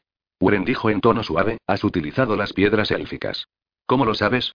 inquirió la muchacha, arrodillándose intrigada a su lado, y los demás se acercaron también. Puedo verlo en tus ojos, dijo el el Esedil, esbozando una débil sonrisa. La magia siempre deja su huella. Lo sé por experiencia propia. Las hubiera utilizado antes, abuela, pero había olvidado lo que eran capaces de hacer. Lo siento. No es necesario que te disculpes, niña. Sus ojos azules eran amables y cálidos. Te he querido mucho, Uren, incluso antes de que vinieras a buscarme, desde el mismo momento en que supe por Ewen que habías nacido. ¿Necesitas dormir? Ellenro le dijo la evidente. No, Ewen respondió la reina cerrando los ojos durante un breve instante y haciendo un gesto negativo. Lo que necesito es hablar contigo y con todos vosotros. Me estoy muriendo, prosiguió la reina abriendo los ojos, fatigados y distantes. No, no digáis nada. Escuchadme hasta el final. Los paralizó con la mirada. Uren, lamento no poder seguir acompañándote. Me gustaría hacerlo. Hemos estado juntas muy poco tiempo. Eowen, esto es más duro para ti. Has sido mi amiga durante toda la vida, y me quedaría para protegerte si pudiera. Sé lo que significa mi muerte. Gavilán, Tris, Dal, habéis hecho por mí todo lo que habéis podido. Pero ha llegado mi hora. La fiebre es más fuerte que yo, y aunque he intentado librarme de ella, mis esfuerzos han sido inútiles. Aurino Estriado me espera, y voy a reunirme con él. No, abuela, no digas eso. No lo digas exclamó Bren, haciendo un gesto negativo. No podemos huir de la verdad, Uren respondió la reina, buscando su mano y apretándola. Y tú deberías saberlo mejor que nadie. Estoy muy débil. La fiebre me ha destrozado por dentro, y no hay nada que pueda remediarlo. Me temo que ni siquiera la magia podría salvarme, ninguno de nosotros posee la magia indicada para el caso. Sé fuerte, Uren. Recuerda que tenemos la misma sangre. Recuerda cuánto tenemos en común, y cuánto nos parecemos las dos a Jane. Abuela. Exclamó Bren, llorando. Una medicina. Susurró Gavilán con apremio. Tiene que haber alguna medicina que podamos darte. Dínoslo. No la hay. Los ojos de la reina vagaron de rostro en rostro una y otra vez, buscando algo que no encontraba en ellos. Tosió y se tensó durante un momento. ¿Todavía soy vuestra reina? preguntó. Todos hicieron un gesto de asentimiento sin demasiado convencimiento. Entonces he de daros una última orden. Si me amáis, si os preocupa el futuro del pueblo élfico, la aceptaréis sin reparos. Prometedme que la obedeceréis. Lo prometieron, pero intercambiaron miradas furtivas, preguntándose qué podía ser lo que estaban a punto de oír. Uren. Ellenro esperó a que su nieta se acercara a ella lo suficiente para verla con claridad. Esto es ahora tuyo. Tómalo. Le tendió el báculo Rookie la Loden. Uren la miraba con incredulidad, incapaz de mover un músculo. Tómalo. Insistió la reina, y Uren obedeció esta vez. Ahora, niña, escúchame. Confío la magia a tu custodia. Saca de Morrowind el báculo con su piedra y llévalos a las tierras occidentales. Restablece a los elfos y también su ciudad. Haz que nuestro pueblo vuelva de nuevo a la vida. Haz lo que sea necesario para cumplir la promesa que hiciste al espíritu del druida, pero recuerda también la promesa que me haces a mí. Pon todos los medios necesarios para que los elfos no sufran ningún daño. Dales la oportunidad de volver a empezar. A Uren le era imposible hablar, anonadada por lo que estaba ocurriendo, esforzándose en aceptar lo que oía. Sentía el peso del báculo Rook en sus manos, su mango liso, frío y pulimentado. No, pensó. No, no quiero. Gavilán, Tris, Dal. La reina susurró sus nombres con voz quebrada. Protegedla de todo peligro. Ayudadle a llevar a cabo la misión que le ha sido encomendada. Eowen, usa tu visión para guardarla de los demonios. Gard, cuando iba a dirigirse al gigantesco bohemio, se detuvo de repente, como si se hubiera encontrado ante algo a lo que no se podía enfrentar. Uren volvió la mirada hacia su amigo, desconcertada, pero el moreno rostro de Gard parecía cincelado en piedra. Abuela, yo no debería ser la única responsable de llevar esto, objetó Uren, pero la mano de la reina la asió con violento reproche. Tú eres la única. Siempre lo has sido. Jane era mi hija y me hubiera sucedido en el trono, pero las circunstancias hicieron que nos separáramos y me la arrebataron. Ella te dejó para que la sustituyeras. No olvides nunca quién eres, niña. Eres una Elsedil. Así naciste y así has crecido, quieras o no aceptarlo. Cuando yo muera, tú serás la reina de los elfos. Uren se sintió invadida por un fuerte sentimiento de terror. Esto no es real, se dijo una y otra vez. No soy lo que crees. Solo soy una bohemia. Esto no es lógico. Concédete tiempo, Uren dijo Ellenro, volviendo a hablar de nuevo y atrayendo la atención de la muchacha. Cada cosa llegará en su momento. Ahora solo debes preocuparte de salvaguardar el báculo y su piedra. Solo necesitas encontrar la manera de salir de esta isla antes del cataclismo final. El resto llegará por sí mismo. No, abuela gritó Uren. Llevaré el báculo hasta que te restablezcas, pero solo hasta entonces, ni un segundo más. No morirás. Abuela, no puedes morir. Déjame descansar, por favor, respondió la reina, tragando una larga y lenta bocanada de aire. Ayúdame a acostarme, Eoden. La vidente hizo lo que la reina le pedía. Sus verdes ojos reflejaban temor y desamparo mientras miraba la cara de la reina. Todos permanecieron inmóviles durante un momento, contemplando en silencio a Ellenro. Después Tris y Dal se alejaron para instalar el campamento e iniciar la guardia, hablando en voz baja entre sí. Gavilán se apartó también, y Gard lo siguió. Uren se quedó contemplando el báculo Rook, cogido entre sus propias manos. No creo que deba, no pudo concluir la frase. Sus ojos se levantaron para encontrarse con los de Owen, pero la vidente de cabellos rojos se dio la vuelta y se alejó. A solas con su abuela, le palpó una mano y percibió el ardor de la fiebre que la abrasaba. La reina dormía, insensible. ¿Cómo podía estar muriéndose? ¿Cómo podía ser? Era inconcebible. Notó que las lágrimas humedecían sus ojos al recordar lo mucho que había tardado en encontrar a su abuela, el último miembro de su familia, cuánto le había costado y el poco tiempo que había podido disfrutar de su compañía. No te mueras, imploró con el pensamiento. Por favor. Sintió que algo arañaba sus piernas y, al bajar la vista, descubrió a Fauno, que la miraba con ojos muy abiertos y expresión asustada. Soltó la mano de Yenro el tiempo suficiente para coger en sus brazos a la pequeña criatura, revolverle el pelaje y colocarla sobre su hombro. El báculo Rook descansaba en equilibrio sobre su regazo, como una línea trazada en la luz grisácea entre Guren y la reina Enferd. No le dijo en voz baja a su abuela. No deberías encomendarme esta pesada carga. Se levantó, llevando consigo al báculo y al jacarino, y se volvió para buscar a Gart. El gigante bohemio estaba a una docena de pasos, apoyado en el muro rocoso. Se irguió al ver que Guren se acercaba. La dura mirada que le dirigió la muchacha le obligó a parpadear. Dime la verdad, ahora le ordenó por señas. ¿Qué hay entre mi abuela y tú? Nada, respondió Gart, con rostro inexpresivo. Pero la forma de mirarte, quería decir algo y sintió mucho miedo. Tú eras una niña cuando su hija te confió a mi cuidado. Quería asegurarse de que yo no lo había olvidado. Eso era lo que pensaba decirme. Pero vio que no era necesario. Uren mantuvo su mirada durante un momento más. Quizá fuera cierto, pensó. Pero aquí hay secretos, no confíes en nadie, le había aconsejado la víbora. Pero no podía hacer eso. Renunció a seguir interrogando al gigante bohemio y se alejó, todavía aturdida por el torbellino de sucesos en que estaba sumergida, la forma en que la arrastraba sin que tuviera la más mínima posibilidad de ejercer algún control. Miró de nuevo a su abuela, sintiéndose atormentada ante la perspectiva de perderla y al mismo tiempo furiosa por las responsabilidades que la obligaba a asumir. Uren reina de los elfos. Era increíble. No le importaba quién era o lo que su familia pudiera ser, toda su vida había estado regida por lo que percibía en sí misma, y solo se veía como bohemia. No se resignaba a dejar de serlo, a olvidar todos los años que había pasado entrenándose, a aceptar lo ocurrido en las últimas semanas como si fuera un mandato que estaba obligada a acatar. ¿Cómo podía decir su abuela que había crecido como una Elsedil? Y por otra parte, ¿por qué los elfos iban a aceptarla como reina? Ella no era una verdadera elfina, a pesar de sus derechos de nacimiento. Casi sin pensarlo, se dirigió donde se encontraba Gavilán, que estaba recostado sobre los musgosos restos de un árbol, y se acomodó junto a él. ¿Qué hago con esto? Le preguntó casi con acritud, esgrimiendo el báculo Rook ante su rostro. Lo que se te ha pedido que hagas, espero, respondió él, haciendo un gesto de indiferencia, con los ojos distantes y vacíos. Pero esto no es mío. No me pertenece. Para empezar, ni siquiera debiera haberme sido entregado. En eso estoy de acuerdo contigo, respondió él, rezumando amargura en su voz. Pero tu opinión y la mía no cuentan mucho, ¿verdad? Eso no es cierto. Ellenro nunca hubiera hecho esto si no estuviera tan enfermo. Cuando se recupere, se interrumpió cuando él apartó significativamente la mirada. Cuando mejore continuó, y cada una de sus palabras sonaba como el chasquido de un palo al quebrarse, comprenderá que ha cometido un error.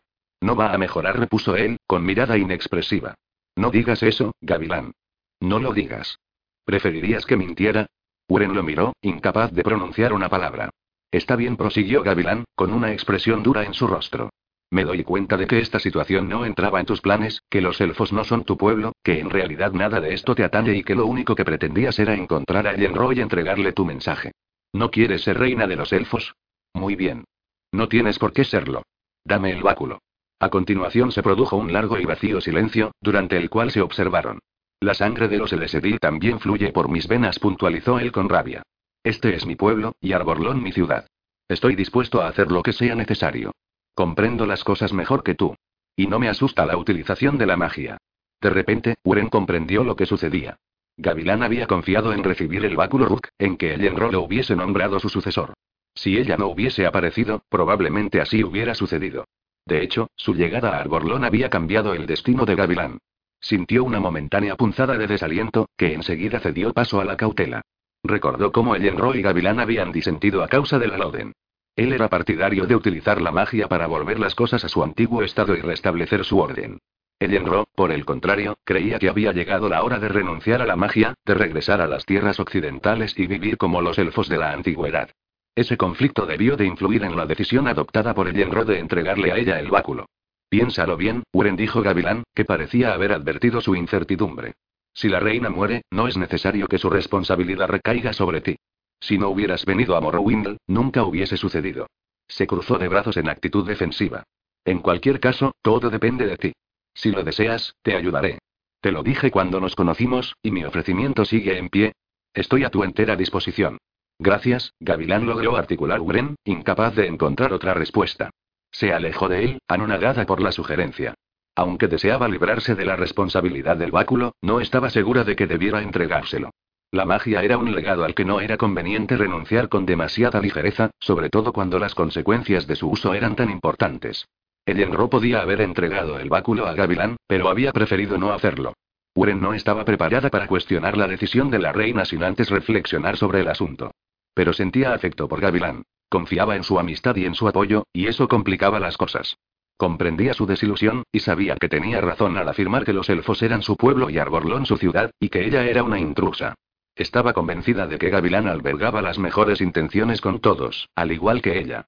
Una violenta y desesperada determinación arraigó en su interior. Nada de esto importa, porque mi abuela se recuperará. Debe recuperarse, no puede morir. No morirá. Estas palabras eran una letanía en su mente. Su respiración era descompasada y angustiosa, y le temblaban las manos. Hizo un gesto de desesperación, intentando contener las lágrimas. Por fin, volvió a sentarse junto a su abuela. Aturdida por la pena, bajó la vista hacia el demacrado rostro. Cúrate, por favor. Debes curarte. El cansancio cayó sobre ella como un ladrón y le robó las pocas fuerzas que le quedaban. Permanecieron acampados todo aquel día junto al muro rocoso, para que Yenro pudiera descansar, con la esperanza de que se recuperara. Mientras Wren y Owen se turnaban para cuidar a la reina, los hombres montaban guardia. El tiempo pasaba, y Wren lo veía huir con aterradora rapidez. Hacía solo tres días que habían salido de Arborlón, pero parecía que fueran semanas. En torno a ellos, Morrowind era un mundo gris cubierto por la niebla, un desolado paisaje de sombras y penumbra. Debajo, la tierra retumbaba, manifestando la disconformidad del Killesan. ¿Cuándo se cumpliría el plazo? ¿Cuánto faltaba para que estallara el volcán y la isla saltara en mil pedazos? ¿Cuánto tardarían los demonios en encontrarlos? ¿Cuánto esperarían Tigre Tir y Espíritu hasta darlos por perdidos y decidir que no tenía sentido seguir esperándolos? Lavó el rostro de Yenro, le susurró y le cantó, intentando hacerle bajar la fiebre, atenta al menor síntoma de mejoría. Se mantenía apartada de los demás, salvo de Owen, pero incluso cuando estaban juntas hablaba poco. Sin embargo, su mente no descansaba, estaba llena de dudas que no podía expresar con palabras. El báculo Rook era un recuerdo constante de lo mucho que había en fuego. La invadía un pensamiento sobre los elfos. Podía ver sus caras, oír sus voces e imaginar lo que debían de estar pensando, más atrapados que ella, más impotentes. Le aterrorizaba el estar tan atada a ellos. No lograba desprenderse de la sensación de que era todo cuanto tenían los elfos, que dependían solo de ella y de ningún otro componente del grupo. Ella era la única responsable de sus vidas y, por mucho que lo deseara, no podía cambiarlo. Cayó la noche, y el grave estado de salud de Yenro empeoró. Uren se sentó a solas durante un momento y lloró sin poder contener las lágrimas, hundida por las pérdidas que se cernían sobre ella, presionándola. En muchas ocasiones se había dicho a sí misma que no tenía importancia, que el hecho de no tener padres ni familia, de no tener una historia y una vida que trascendiera la que estaba viviendo en ese momento no debía tomarlo en consideración. Su viaje a Morrowind y su encuentro con Arborlón y los elfos la habían cambiado para siempre. Lo que en otro tiempo parecía insignificante, se había convertido, de una manera inexplicable, en su único objetivo. Aunque consiguiera sobrevivir, nunca volvería a ser la misma. La conciencia de lo que le habían hecho la había dejado aturdida. Nunca se había sentido tan sola. Durmió durante un rato, demasiado exhausta para permanecer despierta, con las emociones embotadas, y despertó al sentir la mano de Garth sobre su hombro. Se incorporó al instante, asustada por lo que pudiera tener que decirle, pero él movió la cabeza sin comunicarle nada, limitándose a señalar. A menos de dos metros, una abultada y espinosa forma la miraba con ojos que destellaban como los de un gato. Fauno daba vueltas a su alrededor, parloteando alocadamente. ¿Estresa? murmuró Bren con incredulidad. Se levantó enseguida, arrojando la manta a un lado, temblándole la voz. Estresa, de verdad eres tú. Regreso de la muerte, Uren de los elfos respondió el gato espino. Uren hubiera abrazado al gato espino si hubiera encontrado la manera de hacerlo, pero en lugar de ello carraspeó y se echó a reír. Estás vivo. No puedo creerlo. Batió palmas y se abrazó a sí misma. Cuánto me alegro de verte. Estaba segura de que habías muerto. ¿Qué te sucedió? ¿Cómo conseguiste escapar? La SSPPJT, serpiente estuvo a punto de atraparme cuando destruyó la balsa, respondió el gato espino, avanzando unos pasos. Después se sentó, ignorando al fauno, que no dejaba de corretear. Fui llevado bajo el agua y arrastrado por la corriente, retrocediendo sin parar, ist, a través del río Rowen. Tardé varias horas en salir. Cuando lo conseguí, vosotros ya habíais entrado en las tinieblas del paraíso. Fauno pasó demasiado cerca, y el gato espino erizó las púas en un gesto amenazador. Estúpido jacarino. JSSTTT. ¿Cómo nos has encontrado? preguntó Uren. Gab se había sentado junto a ellos, y la joven iba traduciéndole por señas la conversación. Ja. SSSPPTT. No ha sido fácil, te lo aseguro. Os he seguido el rastro, naturalmente, JSSSTT, pero habíais errado en todas direcciones desde que entrasteis. Supongo que os perdisteis.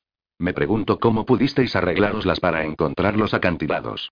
Utilice la magia, dijo Weren, después de dar un profundo suspiro. El gato espino silbó. No tuve más remedio. La reina está muy enferma. SSSTTT. Entonces ahora posees tú el báculo Rook. Solo hasta que Yenro se recupere, respondió inmediatamente la joven bohemia. Solo hasta entonces. Estresa no hizo ningún comentario. Sus ojos amarillos centelleaban. Me alegro de que hayas vuelto, repitió Bren. PJJFFT. Ya hemos tenido bastante charla por esta noche, respondió el gato espino con indiferencia. Es hora de Ruol descansar. Se dio la vuelta perezosamente y se alejó en busca de un lugar para dormir, mirando a todo el mundo como si nada hubiera ocurrido, como si aquella noche no se diferenciara en nada de las demás. Uren lo siguió con la vista, y luego intercambió una larga mirada con Gart. El corpulento bohemio hizo un gesto de resignación y se alejó. Uren volvió a taparse con la manta y meció a Fauno en sus brazos.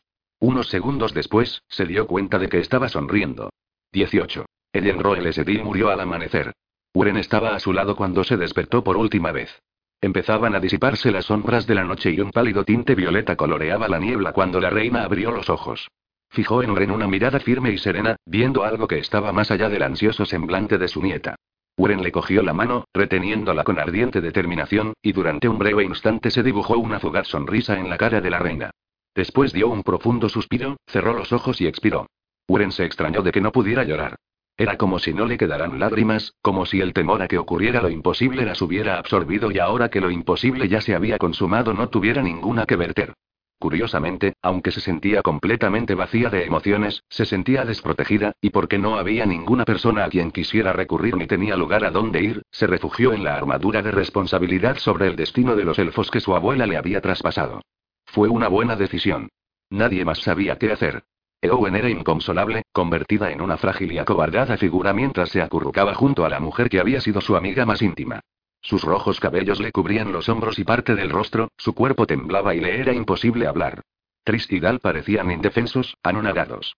Ni siquiera Gavilán daba la impresión de reunir la energía suficiente para asumir el control de la situación, como habría hecho en otras circunstancias. Su hermoso rostro estaba demudado, con la mirada fija en el cadáver de la reina. Eran muchos los acontecimientos que minaban la confianza en sí mismos, que destruían la esperanza de conseguir la salvación de los elfos que les había sido encomendada. Aurino Estriado y la reina ya no estaban entre ellos, precisamente las personas a quienes era más difícil suplir. Atrapados en las tierras bajas de las tinieblas del paraíso, junto a la ladera de la cornisa negra, que aún tenían que escalar, estaban consumidos por la creciente premonición de desastre que pendía sobre sus cabezas. Pero aquella mañana Wren descubrió en su interior una fuerza que ignoraba poseer. Un componente de su antiguo ser, integrado por la joven educada como bohemia y la sangre de los Elesedil y Sanara con que había nacido, prendió fuego en ella y la impulsó a no desesperarse. Se levantó, apartándose del cuerpo sin vida de la reina, y miró de frente a sus compañeros de viaje, asiendo el báculo Rook con ambas manos, enarbolándolo ante sí como un estandarte, como un testigo de los vínculos que les unían. Se ha marchado, dijo con serenidad, atrayendo sus miradas y cruzándolas con la suya. Ahora debemos prescindir de ella. Debemos seguir adelante para cumplir con nuestro juramento y con sus deseos.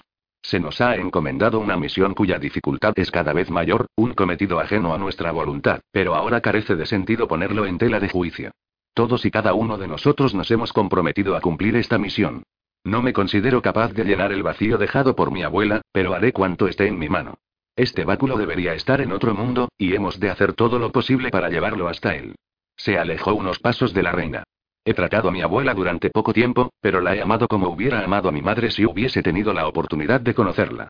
Era el único familiar con vida que me quedaba. Nos dio a todos lo mejor de sí misma. Merece seguir viviendo entre nosotros. Intentaré no defraudarle. ¿Puedo contar con vuestra ayuda? No necesitas preguntarlo, señora, respondió Tris sin vacilar.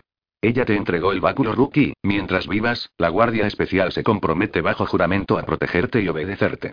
Gracias, Tris dijo Wren, haciendo un gesto de asentimiento. ¿Y tú, Gavilán?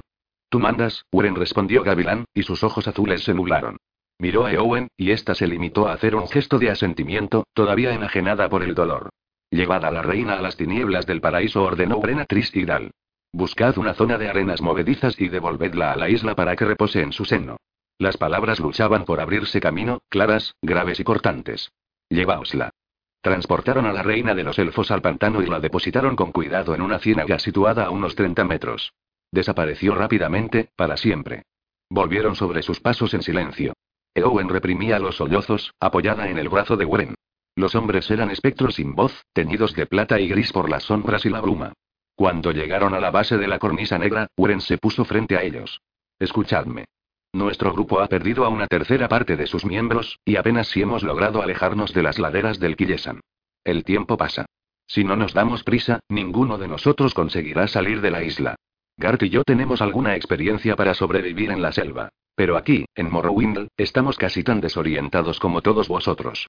Entre todos los que quedamos con vida, solo hay uno que cuenta con posibilidades de encontrar el camino. Tú nos condujiste sanos y salvos a Arborlón, dijo a Estresa, volviéndose hacia él, y el gato espino pestañeó. ¿Puedes hacer ahora lo mismo en el viaje de regreso?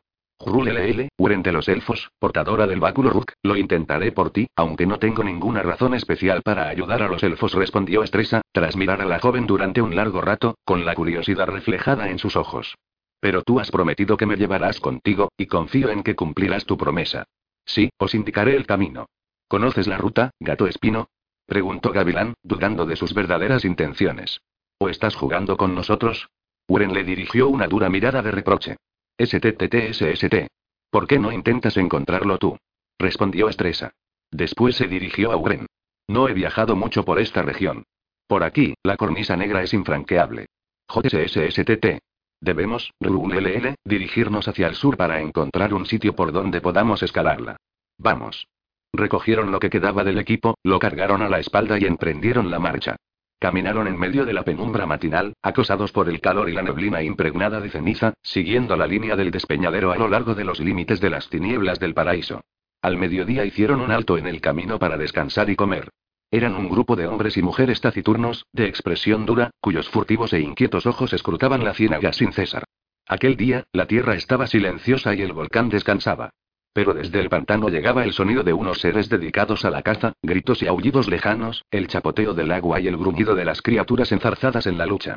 Los ruidos los persiguieron cuando continuaron el penoso avance, como un ominoso aviso de que se estaba tendiendo una red a su alrededor. Hacia media tarde encontraron el paso elegido por Estresa, un empinado y tortuoso sendero que desaparecía entre las rocas como la lengua en las fauces de una serpiente. Iniciaron el ascenso sin pérdida de tiempo, deseando distanciarse cuanto antes de los sonidos que los perseguían, con la esperanza de alcanzar la cima antes del anochecer. Pero no lo lograron. La oscuridad cayó sobre ellos cuando se encontraban a media escalada, y Estresa los llevó a un estrecho reborde parcialmente protegido por un saliente para pasar la noche, un lugar que les hubiera ofrecido una amplia vista de las tinieblas del paraíso si no lo hubieran impedido las brumas, que cubrían todo el terreno con un grisáceo sudario sin fin.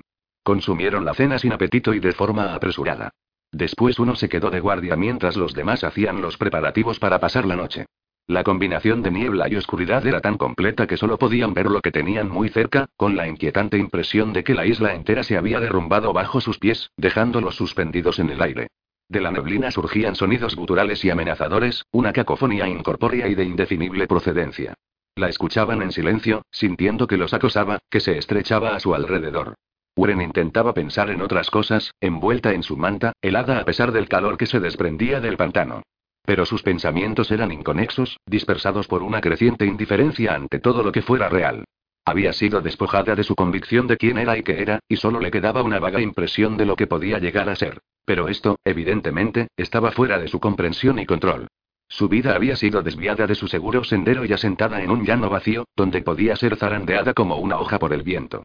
El espíritu de Ayanon y su abuela le habían encomendado sendas misiones, y no sabía lo suficiente sobre ellas para descubrir la manera de llevarlos a cabo.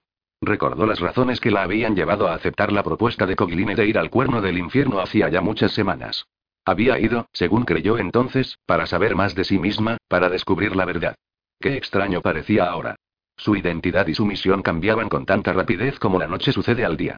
La verdad era un huidizo trocito de seda que era imposible coger. Se alejaba revoloteando cada vez que ella se acercaba, desgastado y deshilachado. Un vislumbre de color y luz. Pero había tomado la decisión de seguir el rastro de las hebras que dejaba tras de sí, finos trozos brillantes que un día la conducirían al tapiz del que se habían desprendido.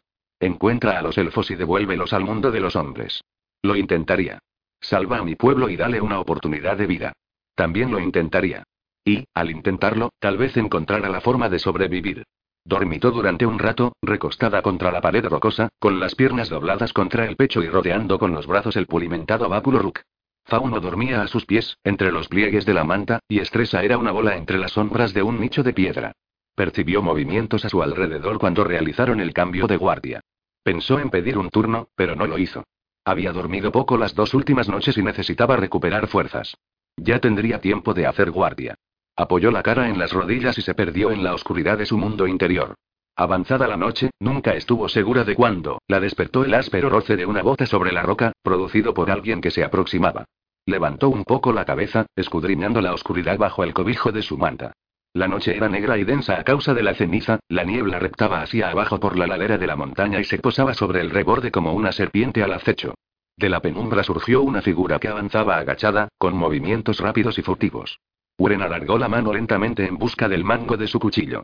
Uren susurró la figura. Era Eowen. La joven levantó la cabeza en señal de reconocimiento y observó a la vidente mientras se acercaba y se acomodaba a su lado. Eowen iba envuelta en su capa, y tenía el pelo revuelto y enmarañado, la cara arrebolada y sus ojos reflejaban un gran espanto, como si acabara de ver algo terrorífico. Su boca se tensó cuando empezó a hablar, y después rompió a llorar. Uren la atrajo hacia sí, sorprendida de su vulnerabilidad, de una carencia de fuerza que no había mostrado hasta que murió la reina. Eowen se enderezó, se enjugó los ojos y aspiró profundamente el aire nocturno, realizando un gran esfuerzo para recobrar la compostura. No puedo evitarlo, dijo. Cada vez que pienso en ella, cada vez que la recuerdo, vuelvo a angustiarme. Ella te quería mucho, afirmó Bren intentado consolarla, recordando su propio cariño por la difunta reina. He venido a revelarte la verdad sobre los elfos, Uren dijo la vidente, haciendo un gesto de asentimiento. Uren esperó, muda e inmóvil, sintiendo que se abría en su interior un pozo frío y sin fondo. Eowen fijó la mirada en la brumosa noche, en el vacío que las rodeaba, y dio un largo y profundo suspiro. Hace mucho tiempo tuve una visión en la que me vi junto a Ellenro. Ella estaba alegre y rebosante de vitalidad, radiante contra un pálido fondo que parecía un crepúsculo invernal. Yo era su sombra, vinculada a ella, atada a ella. Hiciera lo que ella hiciese, también yo lo hacía, me movía cuando ella se movía, hablaba cuando ella hablaba, sentía su felicidad y su dolor. Estábamos fundidas en una sola. Pero entonces el Yenro empezó a desvanecerse, a desaparecer. Su color fue aclarándose, sus contornos desdibujándose. Se esfumó. Sin embargo, yo me quedé todavía como una sombra sola, en busca de un cuerpo al que adherirme, y apareciste tú, yo no te conocía aún, pero sabía que eras la hija de Alaine, la nieta de Yenro. Te volviste hacia mí y yo me acerqué. Mi entorno se hizo oscuro y ominoso. Una cortina de niebla cayó ante mis ojos y solo me permitió ver una especie de carina de brillante de color escarlata. El helor me caló hasta los huesos, y sentí que la vida huía de mí. La visión terminó, pero comprendí su significado, prosiguió, haciendo un gesto de resignación. La reina moriría y, cuando lo hiciera, yo moriría también. Tú estarías presente para presenciarlo, quizá para participar en ello. Eoden. Uren pronunció su nombre en voz muy baja, asustada. No tengo miedo, Uren dijo la vidente, mirándola, y sus ojos verdes se nublaron. Ser vidente es, a la vez, un don y una maldición, pero siempre rige la vida de la persona que posee esa facultad. He aprendido a no temer ni tampoco a negar lo que se me muestra, a limitarme a aceptarlo. Ahora acepto que mi tiempo en este mundo está a punto de acabar, y no me gustaría morir sin manifestarte la verdad que tanto deseas conocer. La reina no podía hacerlo, ya sabes, prosiguió Eowen, ciñéndose la capa a los hombros. Le resultaba muy difícil, aunque quería decírtelo. Quizá con el tiempo se hubiera decidido a hacerlo. Pero la mayor pesadilla de su vida era el daño producido por la magia de los elfos, el mal que había causado. Yo fui leal a Ellenro durante toda su vida, pero ahora que ha muerto he quedado exonerada, al menos respecto a esto al menos. Debes saberlo, Uren. Debes saber y juzgar por ti misma, porque eres hija de tu madre y eso significa ser reina de los elfos. La sangre de los Elesedil se manifiesta en ti, no lo dudes más. Lo he visto en mis misiones. Eres la esperanza de los elfos, en el momento presente y también en el futuro. Has llegado a salvarlos, si es que su destino es la salvación. Puesto que has aceptado la custodia del báculo Rookie de la Loden, y puesto que las piedras élficas te protegen, creo que lo único que te falta saber es lo que hasta ahora se te ha ocultado. El secreto del renacimiento de la magia de los elfos y de la corrupción de Morrowind. Eowen, aún no he decidido asumir la responsabilidad, dijo la joven, haciendo un gesto negativo. La mayor parte de nuestras decisiones no son impuestas, Uren el Esedil la interrumpió Eowen. Créeme, yo entiendo eso mucho mejor que tú, y creo que también lo entendía mejor que la reina. Ella era una gran persona, Uren. Hacía todo el bien que podía, y no debes culparla por lo que voy a decirte. Debes reflexionar sobre mi relato. Si lo haces, comprenderás que Yenro estuvo prisionera desde el principio, y que todas las decisiones que parecían suyas, en realidad le fueron impuestas. Si ella te ocultó la verdad, era porque te quería demasiado. No podía soportar la idea de perderte. Eras todo lo que le quedaba. Su pálido rostro se reflejaba en la neblina como un fantasma, y su voz volvía a ser un susurro. Sí, Eowen dijo Wren. Y ella era todo lo que me quedaba a mí. Las delgadas manos de la vidente, frías como el hielo, se extendieron para cogerlas de Wren, que no pudo evitar un estremecimiento al sentir su contacto. Entonces escucha mis palabras, hija de Alaine, esperanza de los elfos. Escucha atentamente. Los ojos esmeralda relucieron igual que las hojas cubiertas de escarcha a la luz del amanecer.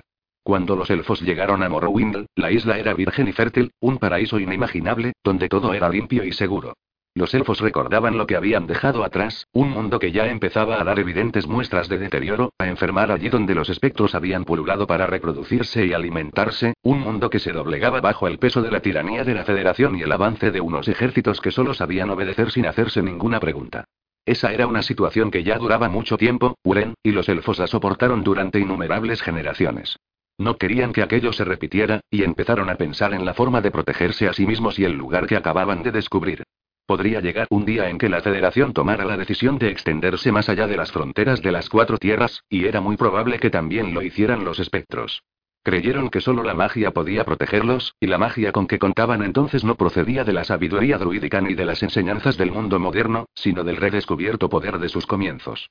Esa magia era inmensa e incontrolable, y todavía estaba en su infancia. Olvidaron las lecciones de los druidas, del señor de los hechiceros, de los portadores de la calavera y de todos aquellos que habían sido sus víctimas en el pasado. Ellos no sucumbirían, se dijeron a sí mismos. Ellos serían más listos, más cuidadosos y más diestros al utilizarla. Algunos de ellos tenían experiencia en crear nuevos seres con la magia, prosiguió la vidente, tras respirar profundamente y soltar las manos de Weren para echar hacia atrás sus enmarañados cabellos. Criaturas vivientes, Weren, especies nuevas que podían satisfacer sus necesidades. Habían descubierto un método para extraer la esencia de criaturas de la naturaleza y, mediante el uso de la magia, nutrirla de manera que, al desarrollarse, se convirtiera en una variedad del ser sobre la que había sido modelada. Solo podían obtener perros a partir de otros perros, y gatos a partir de gatos, pero más corpulentos, fuertes, ágiles y listos. Pero ese fue solo el principio. Progresaron con rapidez en la combinación de diferentes formas de vida, creando animales que reunían las mejores cualidades de las combinadas.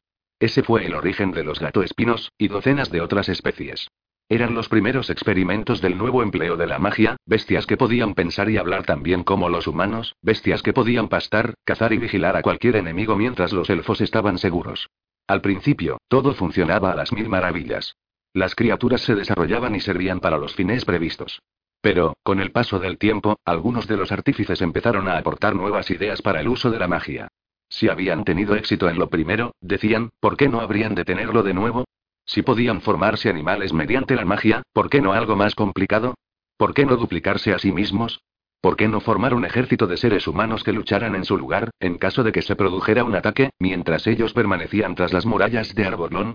Eowen movió la cabeza lentamente, torciendo sus delicadas facciones ante alguna horrible visión interior. Entonces crearon a los demonios, o a los seres que acabarían convirtiéndose en demonios. Tomaron algunas partes de sí mismos, carne y sangre, para empezar, pero después agregaron recuerdos, emociones y todos los componentes incorpóreos de sus espíritus, y los dotaron de vida. Estos nuevos elfos, porque entonces eran elfos, fueron creados para convertirlos en soldados, cazadores y guardianes del reino, y no sabían otra cosa ni tenían otras necesidades o deseos que los de servir. Parecían ideales. Sus creadores los enviaron a vigilar las costas de la isla. Eran autosuficientes. No había necesidad de preocuparse por ellos. Según me han dicho, prosiguió bajando la voz hasta que se convirtió en un murmullo, estuvieron casi olvidados durante un tiempo, como si no pudieran producir posteriores consecuencias. Entonces empezaron los cambios, continuó, cogiendo las manos de Wren y las apretó entre las suyas. Poco a poco, los nuevos elfos empezaron a alterarse, cambiando su aspecto y personalidad. Esto sucedía lejos de la ciudad, fuera de la vista de la gente y, por lo tanto, nadie pudo detener el proceso o tomar medidas contra él. Algunas de las primeras criaturas creadas por la magia, como los gatoespinos, hablaron con los elfos y les contaron lo que estaba sucediendo, pero nadie les prestó atención. A fin de cuentas, solo eran animales, a pesar de sus capacidades, y no concedieron ninguna importancia a sus advertencias. Los nuevos elfos, ya casi transformados en demonios, empezaron a desertar de sus puestos, a desaparecer en las selvas, a cazar y matar cuanto les salía al paso. Los gatoespinos y demás animales fueron sus primeras víctimas, y los elfos de Arborlón serían las siguientes. Se hicieron ímprobos esfuerzos para acabar con aquellos monstruos, pero fueron dispersos y mal dirigidos, y, por otra parte, los elfos se negaban a aceptar que el problema no radicaba en algunas de sus creaciones, sino en todas ellas. Cuando por fin se dieron cuenta de que habían sido incapaces de prever los desastrosos efectos de la magia, la situación era incontrolable. En aquellos días ya reinaba el enro. Su padre había infundido en la quilla la magia de la Loden para lograr un escudo tras el que pudieran refugiarse los elfos, que en verdad parecían bien protegidos. Pero el Yenro no estaba tan segura. Decidida a eliminar a los demonios, llegó a sus guardias especiales a las junglas para descubrirlos. Pero la magia había actuado con demasiada eficacia en este caso concreto, haciendo que los demonios fueran muy fuertes. Una y otra vez rechazaban a los elfos. La guerra se prolongó durante años, en una terrible e interminable lucha por la supremacía de la isla, asolando Morrowind y convirtiendo la vida sobre ella en una pesadilla que trascendía la razón. Por último, presionada por la ingobernabilidad de la magia y la ferocidad de los demonios, Ellenro ordenó que los elfos se encerraran en la ciudad. Sus manos se crisparon, duras y rígidas. Eso ocurrió hace diez años, y puso fin al más mínimo contacto con el mundo exterior. ¿Pero por qué no eliminaron a esas criaturas con la misma magia que las había creado? preguntó Uren. Oh, Uren, era demasiado tarde para eso. Eowen se balanceó como si estuviera meciendo a un niño. La magia se había agotado. Sus ojos tenían una mirada distante y extraviada. Toda magia procede de una fuente. La magia de los elfos no es una excepción. En su mayor parte procede de la tierra. Es un entretejido de la vida que en ella reside. La isla fue la fuente de la magia utilizada para crear a los demonios y a todos los seres que les antecedieron. Su tierra, su aire, su agua y los restantes elementos de su vida. Pero la magia es costosa y tiene sus propios límites. El tiempo se encarga de reponer la que se consume, pero lo hace muy despacio. Lo que los elfos no advirtieron era que los demonios, a medida que cambiaban, empezaban a su vez a necesitar de la magia. Creados a partir de ella, descubrieron que la necesitaban para sobrevivir. Empezaron a extraerla de forma sistemática de la tierra y de los seres que vivían en ella, matando todo aquello de lo que se nutrían. La devoraban con más rapidez de su capacidad de regenerarse. La isla empezó a cambiar, a agostarse, enfermar y morir. Era como si no pudiera protegerse de las criaturas que la asolaban. Demonios y falsos elfos. Cuando los elfos admitieron la verdad, no quedaba magia suficiente para cambiar la situación. Los demonios ya eran demasiado numerosos para ser destruidos. Todo lo que se encontraba fuera de la ciudad quedó a su merced. Morrowind sobrevivió, aunque a duras penas, pero había sido subvertida, transformada en erial o en sanguinaria jungla, y casi todo lo que vivía en ella mataba con tanta rapidez y seguridad como los demonios. La naturaleza había perdido su equilibrio. El Kiresan despertó de su sueño e hirvió dentro de su caldera. Al fin, la magia de la isla empezó a agotarse por completo, y eso impulsó a los demonios a poner sitio a Arborlón. Los efluvios de la magia de la quilla les resultaban irresistibles. Eran atraídos por ellos con la fuerza que el imán atrae al hierro, y se propusieron nutrirse de ella. Y ahora vendrán también por nosotros, ¿verdad? inquirió Bren, palideciendo. Tenemos la magia de la quilla, toda la magia de Arborlón y de los elfos, almacenada en la Loden, y no renunciarán a apoderarse de ella. Sí, Uren. Es de esperar. La voz de Owen se había reducido a un siseo. Pero eso no es lo peor de lo que tengo que decirte. Hay otras cosas. Escúchame. Es bastante malo que los elfos crearan a los demonios que los destruirían, que corrompieran Morrowind hasta hacer imposible su salvación, que tal vez se aniquilaran a sí mismos como pueblo. Ellenro apenas podía soportar el pensar en eso, en el papel que había desempeñado en la extracción de la magia de la isla, o en su fracaso cuando intentó restablecer el orden de las cosas. Pero lo que más la desolaba era la razón que había impulsado a los elfos a trasladarse a Morrowind. Lo hicieron para liberarse de la Federación y de los espectros, y de todo lo que ambos representaban, para apartarse de la locura, para volver a empezar en un mundo nuevo. Pero fueron los elfos quienes arruinaron el mundo antiguo. ¿Los elfos? ¿Cómo es posible? ¿Qué estás diciendo, Owen? preguntó Owen, con los ojos desencajados por el asombro y la incredulidad. Tragó una bocanada de aire como si intentara reunir la energía necesaria para lograr que la vidente de cabellos rojos continuara.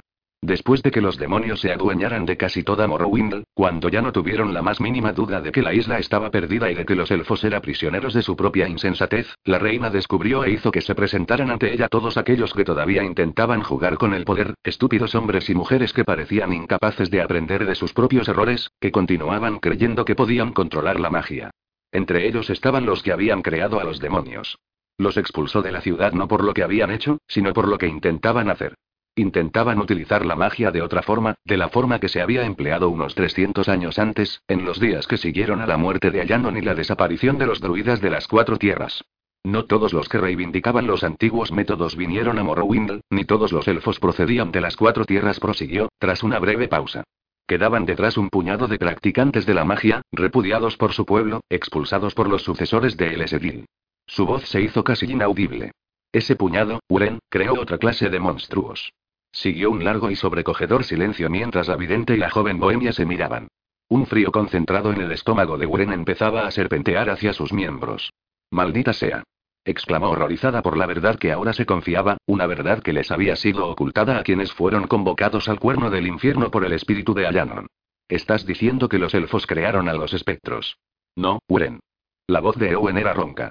Los elfos no crearon a los espectros. Los elfos son los espectros. La respiración se quedó estancada en su garganta, formando un nudo que amenazaba con estrangularla. Recordó al espectro del ala desplegada, la que había seguido su rastro durante tanto tiempo, la que habría acabado con su vida si no hubiese utilizado las piedras élficas.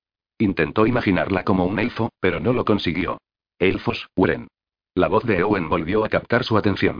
Mi pueblo, el de Yenro. El tuyo. Solo unos pocos, compréndelo, pero elfos al fin y al cabo. Supongo que ahora hay otros, pero al principio eran solo elfos. Buscaban ser algo mejor, creo, algo más. Pero se equivocaron y se convirtieron en lo que ahora son. Incluso entonces, se negaron a cambiar, a buscar ayuda. El Enro lo sabía. Todos los elfos lo sabían, al menos durante un tiempo. Por eso abandonaron su país natal. Estaban horrorizados por lo que habían hecho sus hermanos. Estaban consternados por el mal uso que habían hecho de la magia, porque la magia que practicaban era impredecible y mutable en el mejor de los casos, y lo que creaban no siempre respondía a sus deseos.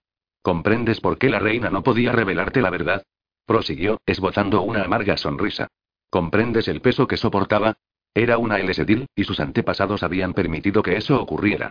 Ella misma había contribuido a la mala utilización de la magia, aunque solo porque era lo único que podía hacer si quería salvar a su pueblo. Esa era la razón de que te lo ocultara. Incluso ahora me pregunto si no habré cometido un error, Eolen. Uren le apretó las manos, dispuesta a no soltarlas. Has hecho bien en decírmelo. Mi abuela debería haberlo hecho al principio.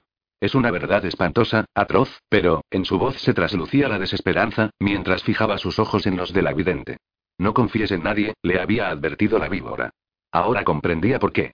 Los secretos de 300 años yacían esparcidos a sus pies, y solo la presencia de la muerte los había expuesto. Te he revelado suficientes verdades por esta noche, dijo Eowen, liberando sus manos de las de la joven y levantándose. Hubiera preferido no tener que hacerlo. No, Eowen, sé generosa, Uren el de Perdona a la reina. Y a mí. Y a los elfos, si es que puedes hacerlo. Recuerda la importancia de la misión que se te ha encomendado. Lleva la Loden a las cuatro tierras. Permite que los elfos empiecen de nuevo. Permite que ayuden a enderezar las cosas. Se dio media vuelta, ignorando el ruego de Weren para que se quedara, y se alejó. Weren permaneció despierta, contemplando cómo la bruma se arremolinaba, intentando atravesar con la mirada las oscuras e impenetrables sombras de la noche.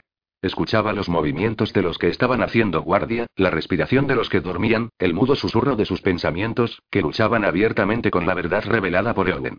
Los espectros son elfos. Las palabras se repetían como un susurro de advertencia. Ella era la única que lo sabía, la única que podía prevenir a los demás. Pero para poder hacerlo, tenía que salir de Morrowind. Tenía que sobrevivir. La noche parecía cerrarse a su alrededor. Ella había querido conocer la verdad, y ahora la conocía. Era un triunfo amargo, doloroso, y aún no había calculado la magnitud del precio pagado por conseguirlo. Oh, abuela.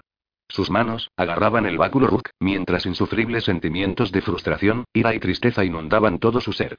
Había descubierto su derecho de primogenitura, su identidad y la historia de su vida, y ahora deseaba que todo aquello desapareciera para siempre. Era vil y corrupto, marcado por la traición y la locura. Lo aborrecía. En aquellos amargos instantes, cuando la depresión de su ánimo alcanzó su punto máximo, cuando parecía que nada peor podría suceder, un pensamiento aún más lúgubre se impuso a todos los demás. Los espectros son elfos, y tú llevas a toda la nación élfica de regreso a las cuatro tierras. ¿Por qué? La pregunta quedó suspendida como una acusación en el silencio de su mente. 19. Uren continuaba luchando con la ambigüedad de la misión que le había encomendado su abuela Ellenro, cuando los supervivientes del grupo despertaron al amanecer.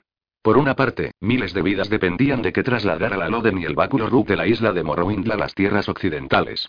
Toda la nación élfica, salvo los jinetes alados que residían en las islas costeras y no habían emigrado con los elfos terrestres a Morrowind, estaba encerrada por la magia, y así permanecería hasta que Wren u otro miembro de la expedición, en caso de que ella muriese, la liberara.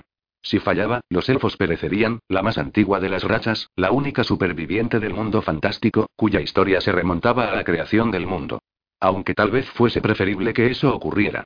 Se estremecía cada vez que repetía las palabras de Oden. Los elfos son los espectros. Los elfos, con su magia y su empeño en restablecer el pasado a toda costa, se habían transformado en monstruos. Habían creado a los demonios. Habían devastado Morrowind e iniciado la destrucción de las cuatro tierras.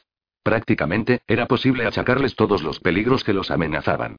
Considerando esta verdad, tal vez fuese preferible que la raza se extinguiera por completo. No creía que sus preocupaciones fueran exageradas. Una vez que los elfos se hubieran restablecido en las tierras occidentales, nada les impediría reiniciar la práctica de la magia con resultados terribles y destructivos. No podía asegurarse que Yenro hubiera conseguido desembarazarse de todos aquellos que deseaban jugar con el poder de la magia, que algunos de ellos no hubieran sobrevivido. Si realmente habían logrado sobrevivir algunos, les sería muy fácil reanudar los experimentos y crear nuevas clases de monstruos, nuevos horrores que Wuren ni siquiera se atrevía a imaginar. ¿No habían demostrado ya los elfos que eran capaces de cualquier cosa? Igual que los druidas, pensó con tristeza, víctimas de unos malentendidos deseos de saber, de una temeraria autoconfianza, de la insensata creencia de que podían dominar algo que por su propia naturaleza era poco fiable. ¿Cómo habían podido llegar a tales extremos unas gentes con tantos años de experiencia en el uso de la magia, un pueblo introducido en el nuevo mundo por la devastación del mundo fantástico recibiendo unas lecciones que nunca debieron olvidar? Es muy probable que previeran algunos de los peligros con que se tropezarían cuando empezaran a transferir a la naturaleza la enfermiza concepción de su propia imagen y, casi con toda seguridad, que se dieran cuenta de que había un elemento erróneo. Sin embargo, el paso del tiempo había hecho a los elfos tan humanos como las otras rachas, transformándolos de criaturas fantásticas en mortales, y alterando sus percepciones y conocimientos. ¿Por qué no iban a ser tan propensos a equivocarse como los demás seres, desde los druidas hasta los hombres? Los elfos. Ella era una elfina y, además, una Elsedil. Aunque deseara lo contrario, estaba carcomida por las consecuencias de los errores de su pueblo, y por el alto coste que habían pagado. Una tierra, una nación, innumerables vidas, la salud y la paz del mundo. Ellos habían dado lugar a que se produjeran los acontecimientos que llevarían a su destrucción. Su pueblo. Podía arguir que era bohemia, que solo compartía con los elfos su ascendencia y sus rasgos físicos, pero era un argumento vano e inconsistente. Galt le había enseñado que la responsabilidad no se limitaba al ámbito personal. Ella formaba parte de todo lo que la rodeaba, y no solo la supervivencia, sino la dimensión general de su vida estaba directamente relacionada con la aceptación de esta verdad. No podía huir de los sinsabores del mundo ni ser ajena a su dolor. En otra época, los elfos habían sido los sanadores más notables, y tenían encomendado el mantenimiento de la integridad de la tierra e inculcar en los demás los conocimientos para conseguirlo. ¿Qué había sucedido con aquella misión? ¿Cómo habían podido llegar los elfos a tal grado de extravío? Comió en silencio, sin paladear los alimentos, abstraída en sus reflexiones. Eowen se sentó frente a ella, con la mirada baja. Gart y los demás hombres pasaron a su lado sin verlas, concentrados en las dificultades del viaje que les esperaba. Estresa ya había salido a explorar, en busca de una ruta segura y Fauno era una bola de pelo en su regazo. ¿Qué debo hacer? Se preguntaba con desesperación. ¿Qué será lo mejor? Cuando reanudaron la escalada de la cornisa negra, aún no había encontrado la respuesta. El día era tan oscuro y neblinoso como los anteriores, el sol quedaba oculto por la bruma cenicienta, el aire era denso, caliente y olía a azufre. A sus espaldas se elevaban sonidos de las tinieblas del paraíso. Una confusa mezcla de gritos y aullidos esparcidos en la bruma, inconexos y distantes. Abajo, las criaturas cazaban, pastaban y luchaban para vivir un día más. Arriba solo había silencio, como si solo las nubes esperaran su llegada. El sendero era empinado y tortuoso, y con frecuencia retrocedía sobre sí mismo en una laberíntica masa de salientes, precipicios y desfiladeros. De vez en cuando caían breves pero fuertes aguaceros, que mojaban la tierra y la roca tornándolas resbaladizas, pero pronto se secaban a causa del calor. Los pensamientos más dispares vagaban en la mente de Warren. Se encontró añorando cosas pasadas a las que nunca había prestado atención. Aunque era todavía muy joven, apenas adulta, consideró la posibilidad de vivir siempre sola, sin marido ni hijos. En su mente aparecieron caras, voces y escenas de una vida imaginada y, sin una razón clara, lamentó su pérdida. Llegó a la conclusión de que esos sentimientos derivaban del descubrimiento de su propia identidad.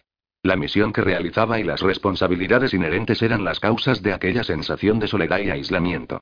Su vida solo podía tener un sentido. Huir de Morrowind, restablecer al pueblo élfico y acabar con el horror de aquello que había descubierto. Desde luego, su vida no sería sencilla, y los proyectos normales como el matrimonio y los hijos estaban tan lejos como el hogar que había dejado atrás. Puesto que necesitaba encontrar la finalidad de lo que estaba ocurriendo, se obligó a considerar la posibilidad de que lo que realmente le habían encomendado, tanto el espíritu de Ayanon como el Yenro, fuera que desempeñara el papel de madre y esposa de su pueblo, aceptarlo como su familia, guiarlo, protegerlo y velar por sus vidas mientras durase la suya propia. Su mente había perdido la capacidad de precisar y sus conceptos se habían diluido porque llevaba tres días casi sin dormir, y estaba exhausta física y emocionalmente. Podía alegar que ya no era quien había sido, pero quizás se había encontrado a sí misma. Cada cosa tiene una finalidad, y también la tenía aquella. Había sido devuelta a su pueblo, se había cargado sobre sus hombros la responsabilidad de que éste viviera o muriera, y había sido convertida en su reina. Había descubierto la magia de las piedras élficas y asumido el control de su poder. Le había sido revelado lo que nadie más sabía, el origen de los espectros. ¿Por qué? Hizo un gesto mental de resignación. qué, si no era para cambiar la situación? No tanto en lo que a los espectros concernía, aunque no podían separarse los problemas de sus soluciones, como les había dicho a cuando encomendó sus respectivas misiones a los descendientes de la casa Shanara. No tanto en lo que concernía al futuro de las rachas, porque era una misión demasiado grande para que pudiera llevarla a cabo una sola persona y requería el esfuerzo de muchas y el que la suerte les acompañara. Pero en lo que respectaba a los elfos, a su futuro como pueblo y la corrección de sus muchos errores, en eso ella podría encontrar el propósito de su vida.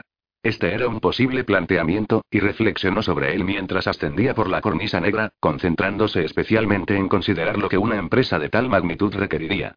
Ella era bastante fuerte, y lo sentía. Eran pocas las cosas que no hubiera logrado conseguir cuando se lo había propuesto. Tenía una idea clara sobre el bien y el mal, y eso le había sido muy útil. Era consciente de que había contraído una deuda con su madre, que lo había sacrificado todo para dar a su hija la oportunidad de crecer sin contratiempos. Con su abuela, que le había confiado el futuro de una ciudad con todos sus habitantes. Con aquellos que habían entregado su vida por ella. Y con todos los que estaban dispuestos a sacrificarla, con quienes confiaban y creían en ella. Sin embargo, ni siquiera todo eso tenía la suficiente fuerza para persuadirla. Había algo más, lo presentía, algo que superaba sus expectativas y su conciencia, algo aún mucho más fundamental. Era la necesidad. Ella ya tenía el pleno convencimiento de que el genocidio era abominable y que debía encontrar otra solución para resolver el dilema del futuro de los elfos y su magia. Pero si vivían, si lograba instalarlos de nuevo en las tierras occidentales, ¿qué sería de ellos si los abandonaba? ¿Quién los dirigiría en la lucha que les esperaba? ¿Quién los orientaría y aconsejaría? ¿Podía confiar el asunto al azar, o incluso a los dictados del Consejo Supremo? La necesidad del pueblo élfico era grande, y ella no podía ignorarla aunque eso supusiera un cambio radical en su vida. Sin embargo, seguía sumida en un mar de dudas. Estaba desgarrada por la batalla que se estaba librando en su interior, una guerra entre alternativas que se negaban a definirse como buenas o malas. Sabía también que no podía elegir porque, aunque el Yenro le había otorgado el liderazgo, eran los elfos, en última instancia, quienes tenían que aceptarla o rechazarla. ¿Por qué iban a aceptar a una bohemia, a una extranjera que acababa de salir de la adolescencia? Aún había muchas preguntas sin respuesta. Sus razonamientos se dispersaron como trozos de papel esparcidos por el viento, y sus planes de futuro se derrumbaron ante el embate de las necesidades presentes. Contempló la roca y la maleza que los rodeaban, la pantalla de bruma y ceniza, y las oscuras y encorvadas siluetas de sus compañeros de viaje. Ahora solo había que preocuparse de sobrevivir. Continuaron la ascensión durante toda la mañana, y ya era cerca del mediodía cuando Estresa ordenó que se detuvieran presa de la indecisión. Uren se adelantó, dejando atrás a Gart, para saber lo que ocurría. El gato espino se había detenido en la boca de una caverna que se adentraba en la roca. A la derecha, el sendero que seguían continuaba su ascenso por el acantilado y desaparecía entre una impenetrable vegetación. Mira, Uren de los elfos, dijo el gato espino con sus brillantes ojos fijos en ella. Es el momento de elegir. PJJFFT. El sendero serpentea hacia la cima, pero seguirlo resultará lento y difícil a partir de aquí. SSSPPPTT, el túnel abierto en la roca se ramifica en una serie de conductos de lava formados por el PPJJJTT, fuego del volcán hace años. Yo los he recorrido. También conducen a la cima. ¿Cuál elegirías tú? Le preguntó Oren, arrodillándose a su lado. Rulele. Los dos son peligrosos. El peligro acecha en todas partes, repuso la joven, desestimando la objeción. A su alrededor, la neblina se arremolinaba y retorcía contra la densa vegetación de la isla como si buscara su propio camino. Eres tú quien nos guía, Estresa le recordó. Por tanto, eres tú quien debe elegir el camino. Los túneles, entonces, PJJFFTT. Respondió el gato espino, siseando su descontento, mientras su rechoncho cuerpo se balanceaba, y sus púas se erizaban y caían. Pero necesitaremos luz. Mientras Tris se alejaba en busca de un palo adecuado para hacer una antorcha, el resto del grupo revolvió en los morrales y bolsillos en busca de yesca y trapos. Gavilán encontró la yesca y Eo en los trapos. Los dejaron a la entrada del túnel y se sentaron a comer mientras esperaban el regreso de Tris. ¿Has dormido? preguntó Eowen en voz baja, sentándose junto a Wren. No respondió Wren con sinceridad, manteniendo su mirada deliberadamente apartada. No pude conciliar el sueño. Ni yo. Creo que tan difícil fue pronunciar las palabras como escucharlas. Lo sé. He tenido una visión, dijo la vidente, y su pelo reverberó al levantar su pálido rostro. La primera desde que salimos de Arborlón. Cuéntamela, dijo Weren, mirándola a los ojos, y lo que vio en ellos la asustó. Lo haré porque es necesario prevenirte, respondió Eowen en voz baja, haciendo un imperceptible gesto de asentimiento. Se inclinó hacia ella para que nadie más pudiera oírla. En mi visión, tú estabas sola, de pie en lo alto de una colina, y no me cabe ninguna duda de que te encontrabas en Morrowind. Agarrabas el báculo Rook y las piedras élficas, pero no podías utilizarlos. Los demás, los que estamos aquí contigo, éramos sombras negras proyectadas sobre la tierra. Algo enorme y peligroso se acercó a ti, pero no te asustaste. Fue como si lo recibieras con agrado. Quizá no eras consciente de la amenaza que suponía. Se produjo un vivo destello plateado y abrazaste a aquel ser sin pensarlo. Hizo una pausa, y pareció que las palabras se negaban a salir de su boca. No debes hacer eso, Uren. Recuérdalo cuando llegue el momento. Lo recordaré, respondió Uren, sintiendo un helado vacío en su interior. Lo siento, murmuró Owen. Dudó un momento, como una criatura acorralada que no tiene a dónde huir, luego se puso en pie y se fue. Pobre Owen, pensó Owen. Durante unos instantes se quedó mirando cómo se alejaba, y después llamó a Garth con una seña. El gigante bohemio se acercó donde ella estaba, interrogándola con los ojos, consciente de su preocupación. Uren se dio media vuelta para que solo él pudiera verla. Owen ha tenido una visión de su propia muerte, le comunicó, sin atreverse a pronunciar las palabras esta vez. Gard no exteriorizó emoción alguna. Cuida de ella, ¿quieres? ¿Me prometes protegerla? Los dedos de Gard se movieron. No me gusta lo que veo en sus ojos. Uren dio un suspiro e hizo un gesto de asentimiento. Tampoco a mí. Haz lo que puedas. Tris regresó poco después con dos palos secos que había encontrado en algún lugar de las laderas empapadas por la lluvia. Mientras se aproximaba, miraba hacia atrás de vez en cuando. Algo se mueve ahí abajo, les advirtió, entregando uno de los palos a Dal. Algo nos está siguiendo los pasos. Por primera vez desde que salieron del pantano, experimentaron una sensación de inquietud. Hasta entonces, casi habían podido olvidar a los seres que los acechaban. Uren pensó al instante en la magia de la Loden, preguntándose si los demonios podrían olfatearla, si el olor de la magia extraída de la quilla sería lo bastante intenso para atraerlos aunque estuviera inactiva. Envolvieron un extremo de los palos con las tiras de tela y los encendieron con la yesca. Cuando las antorchas empezaron a arder, entraron en los túneles. Estresa iba delante, una criatura de la noche que se sentía cómoda en la oscuridad, impulsando con suavidad su robusto cuerpo. Tris lo seguía de cerca con una antorcha y Dal cerraba la marcha del grupo con la otra. Entre ambos caminaban Uren, Gavilán, Eowen y Bart. El aire era frío y viciado, y goteaba agua del techo. Un estrecho arroyuelo serpenteaba por el escabroso suelo. No había protuberancias ni obstrucciones. El paso de la lava candente las había eliminado años atrás. Estresa le había dicho a Uren, mientras esperaban a Tris, que la presión del calor y de los gases del núcleo del volcán había abierto respiraderos en la tierra, excavando túneles en la roca subterránea para alcanzar la superficie. La lava ardiente había alisado los conductos, que recorrían muchos kilómetros ondeando como madrigueras de gusanos gigantescos y creando al final orificios en la corteza de Morrowind por donde se liberaba la presión y la lava fluía libremente hasta el mar. Al enfriarse el volcán, el flujo de lava se había interrumpido, quedando practicables los conductos.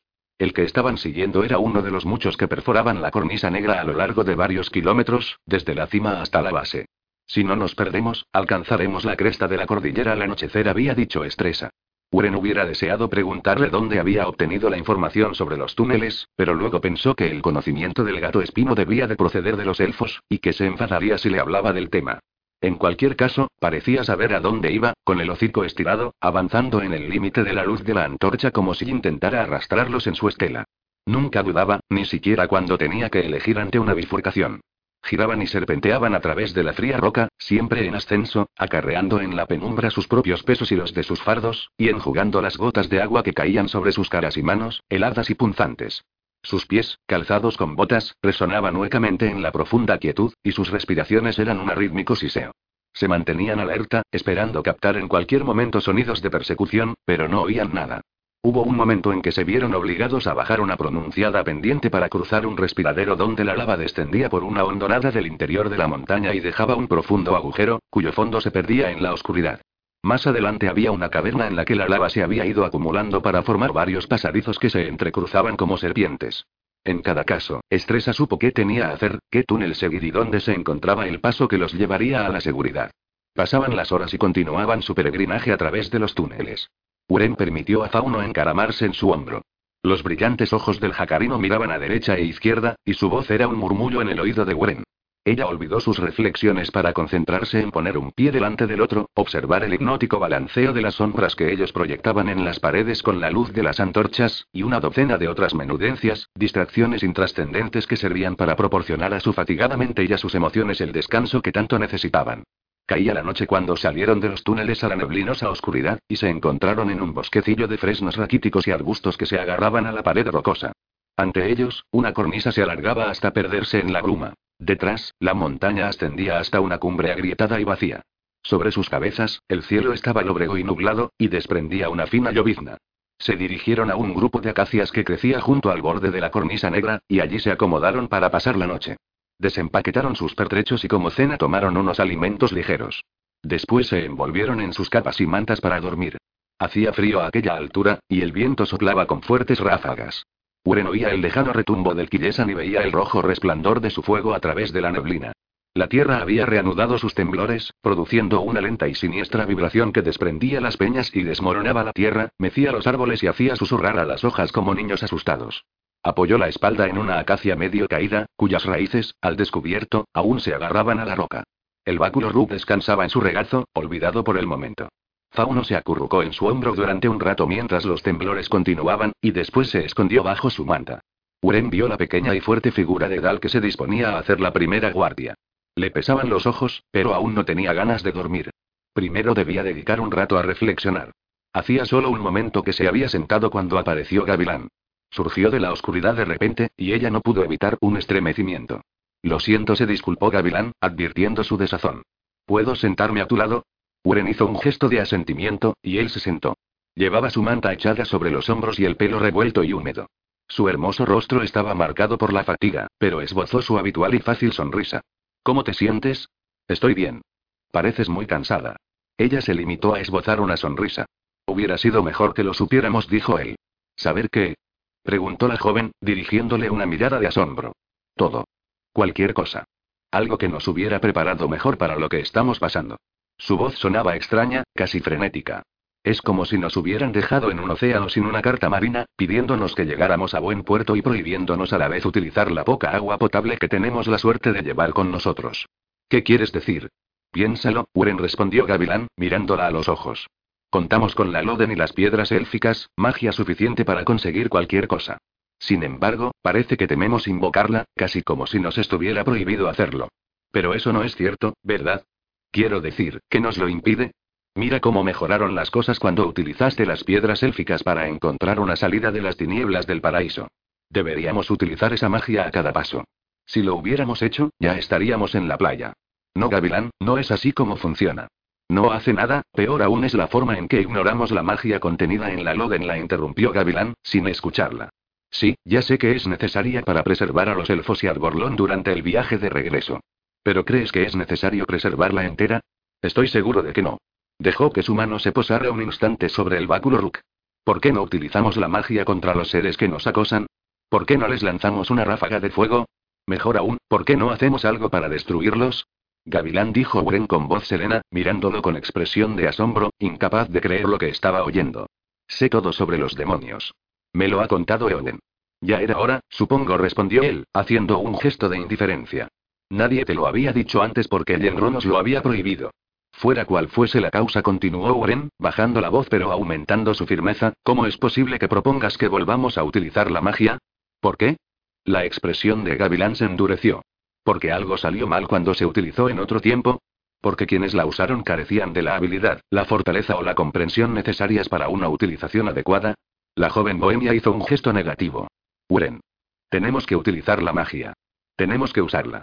Esa es la razón principal de su existencia. Si no lo hacemos, lo harán otros. ¿Qué ocurrirá entonces? Esto no es un juego. Tú lo sabes bien. Nos rodean seres tan peligrosos, seres que crearon los elfos. Lo cortó de forma tajante, sin poder contener su indignación. Sí. Admito que fue un error. Pero, si no los hubiésemos creado nosotros, los hubieran creado otros. Eso nunca podrás saberlo. No importa. Lo que de verdad importa es que los hicimos por una buena causa. Hemos aprendido mucho. El resultado depende del espíritu con que se utilice el poder. Se requiere un propósito firme y encauzar convenientemente las necesidades. Esta vez actuaremos bien. Se interrumpió, esperando una respuesta, y se miraron en silencio. Creo que sería mejor que no dijeras ni una palabra más, dijo Weren, tragando una bocanada de aire e inclinándose para retirar la mano de Gavilán del báculo. En una ocasión te enfadaste porque no hablé bastante, respondió él, esbozando una amarga e irónica sonrisa. Gavilán, por favor. suplicó ella. ¿Crees que todo saldrá bien si no hablamos de ello, que las cosas se arreglarán solas? Uren hizo un gesto negativo, reflejando en su expresión una infinita tristeza. Gavilán se inclinó hacia ella y le cogió las manos con fuerza. La joven no opuso ninguna resistencia, fascinada y horrorizada al mismo tiempo por lo que veía en sus ojos. Sintió una especie de congoja en lo más profundo de su ser. Escúchame, Uren prosiguió Gavilán, rechazando con un gesto negativo algo que la joven bohemia no podía ver. Hay un vínculo especial entre nosotros. Lo sentí la primera vez que te vi, la noche en que llegaste a Arborlón, sin saber aún por qué había sido. Me di cuenta. Me di cuenta incluso entonces, pero era demasiado pronto para mencionarlo. Eres la hija de Alaine, y por tus venas corre la sangre de los Elesedil. Tienes valor y fuerza. Ya has hecho más de lo que nadie tendría derecho a esperar que hicieras. Pero nada de esto te concierne. Los elfos no son tu pueblo ni Arborlón tu ciudad. Yo lo sé. Sé cuán ajena te sientes a todo esto. Y el Enro nunca pudo comprender que no se puede pedir a la gente que se responsabilice de cosas que no le atañen. Nunca pudo comprender que no volverías a ser la misma si aceptabas su encargo. Así fue como perdió a Aliene. Ahora, escúchame. Ella te ha entregado el báculo Ruk y la Loden, Arborlón y a los elfos, todo el futuro de una nación, y te ha pedido que seas su reina. Pero la verdad es que tú no deseas tomar parte en esto, ¿no es así? Antes no lo deseaba, admitió la joven. Entonces déjalo. Acaba con ello de una vez. Le apremió Gavilán, pasando por alto su subterfugio. Deja que sea yo quien tome el báculo y la piedra y los utilice como deben ser utilizados, para luchar contra los monstruos que nos persiguen, para destruir a los que han convertido Morrowind en esta pesadilla. ¿A qué monstruos te refieres? preguntó Uren con voz suave. ¿Qué? ¿A quiénes te refieres, a los demonios o a los elfos? Él la miró fijamente, sin comprender su pregunta, y ella sintió que se le rompía el corazón. Los ojos de Gavilán destellaban de ira, y su rostro se había crispado. Sin duda creía que estaba en posesión de la verdad. Fueron los elfos, dijo la joven, quienes destruyeron Morrowind. No respondió Gavilán sin la menor vacilación. Fueron elfos quienes crearon a los demonios. Los antiguos elfos los crearon en otra época, repuso él, haciendo un enérgico gesto negativo. Ahora no volvería a repetirse semejante error. Yo no lo permitiría. La magia puede utilizarse mejor, Uren. Tú sabes que es verdad. ¿Acaso los Amsford no han encontrado la manera de utilizarla? ¿Y los druidas? Déjame que lo intente. Yo puedo enfrentarme a esos seres. Puedo hacer lo que sea necesario. Tú no quieres el báculo. Tú misma lo dijiste. Entrégamelo. No puedo, respondió la joven, haciendo un gesto negativo. ¿Por qué no, Uren? Dímelo, exigió Gavilán, soltando las manos de la joven. Ella no podía decírselo, desde luego. No encontraba las palabras adecuadas y, aunque las hubiera encontrado, no hubiera podido pronunciarlas. Lo he prometido, dijo en cambio, deseando que renunciara a seguir hablando del asunto, que viera la inconveniencia de su petición. ¿Prometido? Insistió Gavilán. ¿A quién? A la reina, respondió Uren. ¿A la reina? Maldita sea, Uren. ¿Qué importa eso ahora? La reina está muerta. Entonces ella lo golpeó, le dio una bofetada tan fuerte que le echó la cabeza hacia atrás. Él permaneció así durante un breve un instante y luego se irguió. Si eso hace que te sientas mejor, puedes golpearme otra vez, Uren. Hace que me sienta muy mal, respondió la joven, encogiéndose, quedándose helada. Pero insisto en que estás equivocado. Él la miró con amargura durante un momento, y Bren deseó poder transformarlo en el que había sido cuando estaban en Arborlón, cuando era atractivo y amable, el amigo que necesitaba, cuando la besó a la salida del Consejo Supremo, cuando se preocupaba por ella, tienes que dejarme utilizar la magia de la Loden, Uren insistió Gavilán, reflejando una decidida resolución en su hermoso rostro varonil. No respondió Bren, haciendo un gesto negativo. Él se echó hacia adelante en actitud agresiva, como si pensara atacarla. Si te niegas, no podremos sobrevivir. No tienes él, basta, Gavilán. Lo interrumpió Bren, levantando la mano para taparle la boca. No digas eso. No digas ni una palabra más. El repentino gesto de la joven hizo que los dos se quedaran paralizados durante un momento, y una repentina ráfaga de viento que pasó entre ellos provocó un escalofrío en Uren, que retiró la mano lentamente. Vete a dormir, le ordenó, luchando para que su voz no se quebrara. Estás cansado. Él retrocedió, apartándose solo unos centímetros, pero Bren sintió que se rompían los lazos que hasta entonces los habían mantenido unidos como cuerdas cortadas por un cuchillo. Me iré, dijo, sin que la ira desapareciera de su voz. Se levantó y la miró, desde arriba. Yo era amigo tuyo. Lo seguiría siendo si me lo permitieras. Lo sé, respondió la joven. Gavilán se quedó un instante sin moverse, como si no supiera qué hacer, si quedarse o marcharse, hablar o guardar silencio.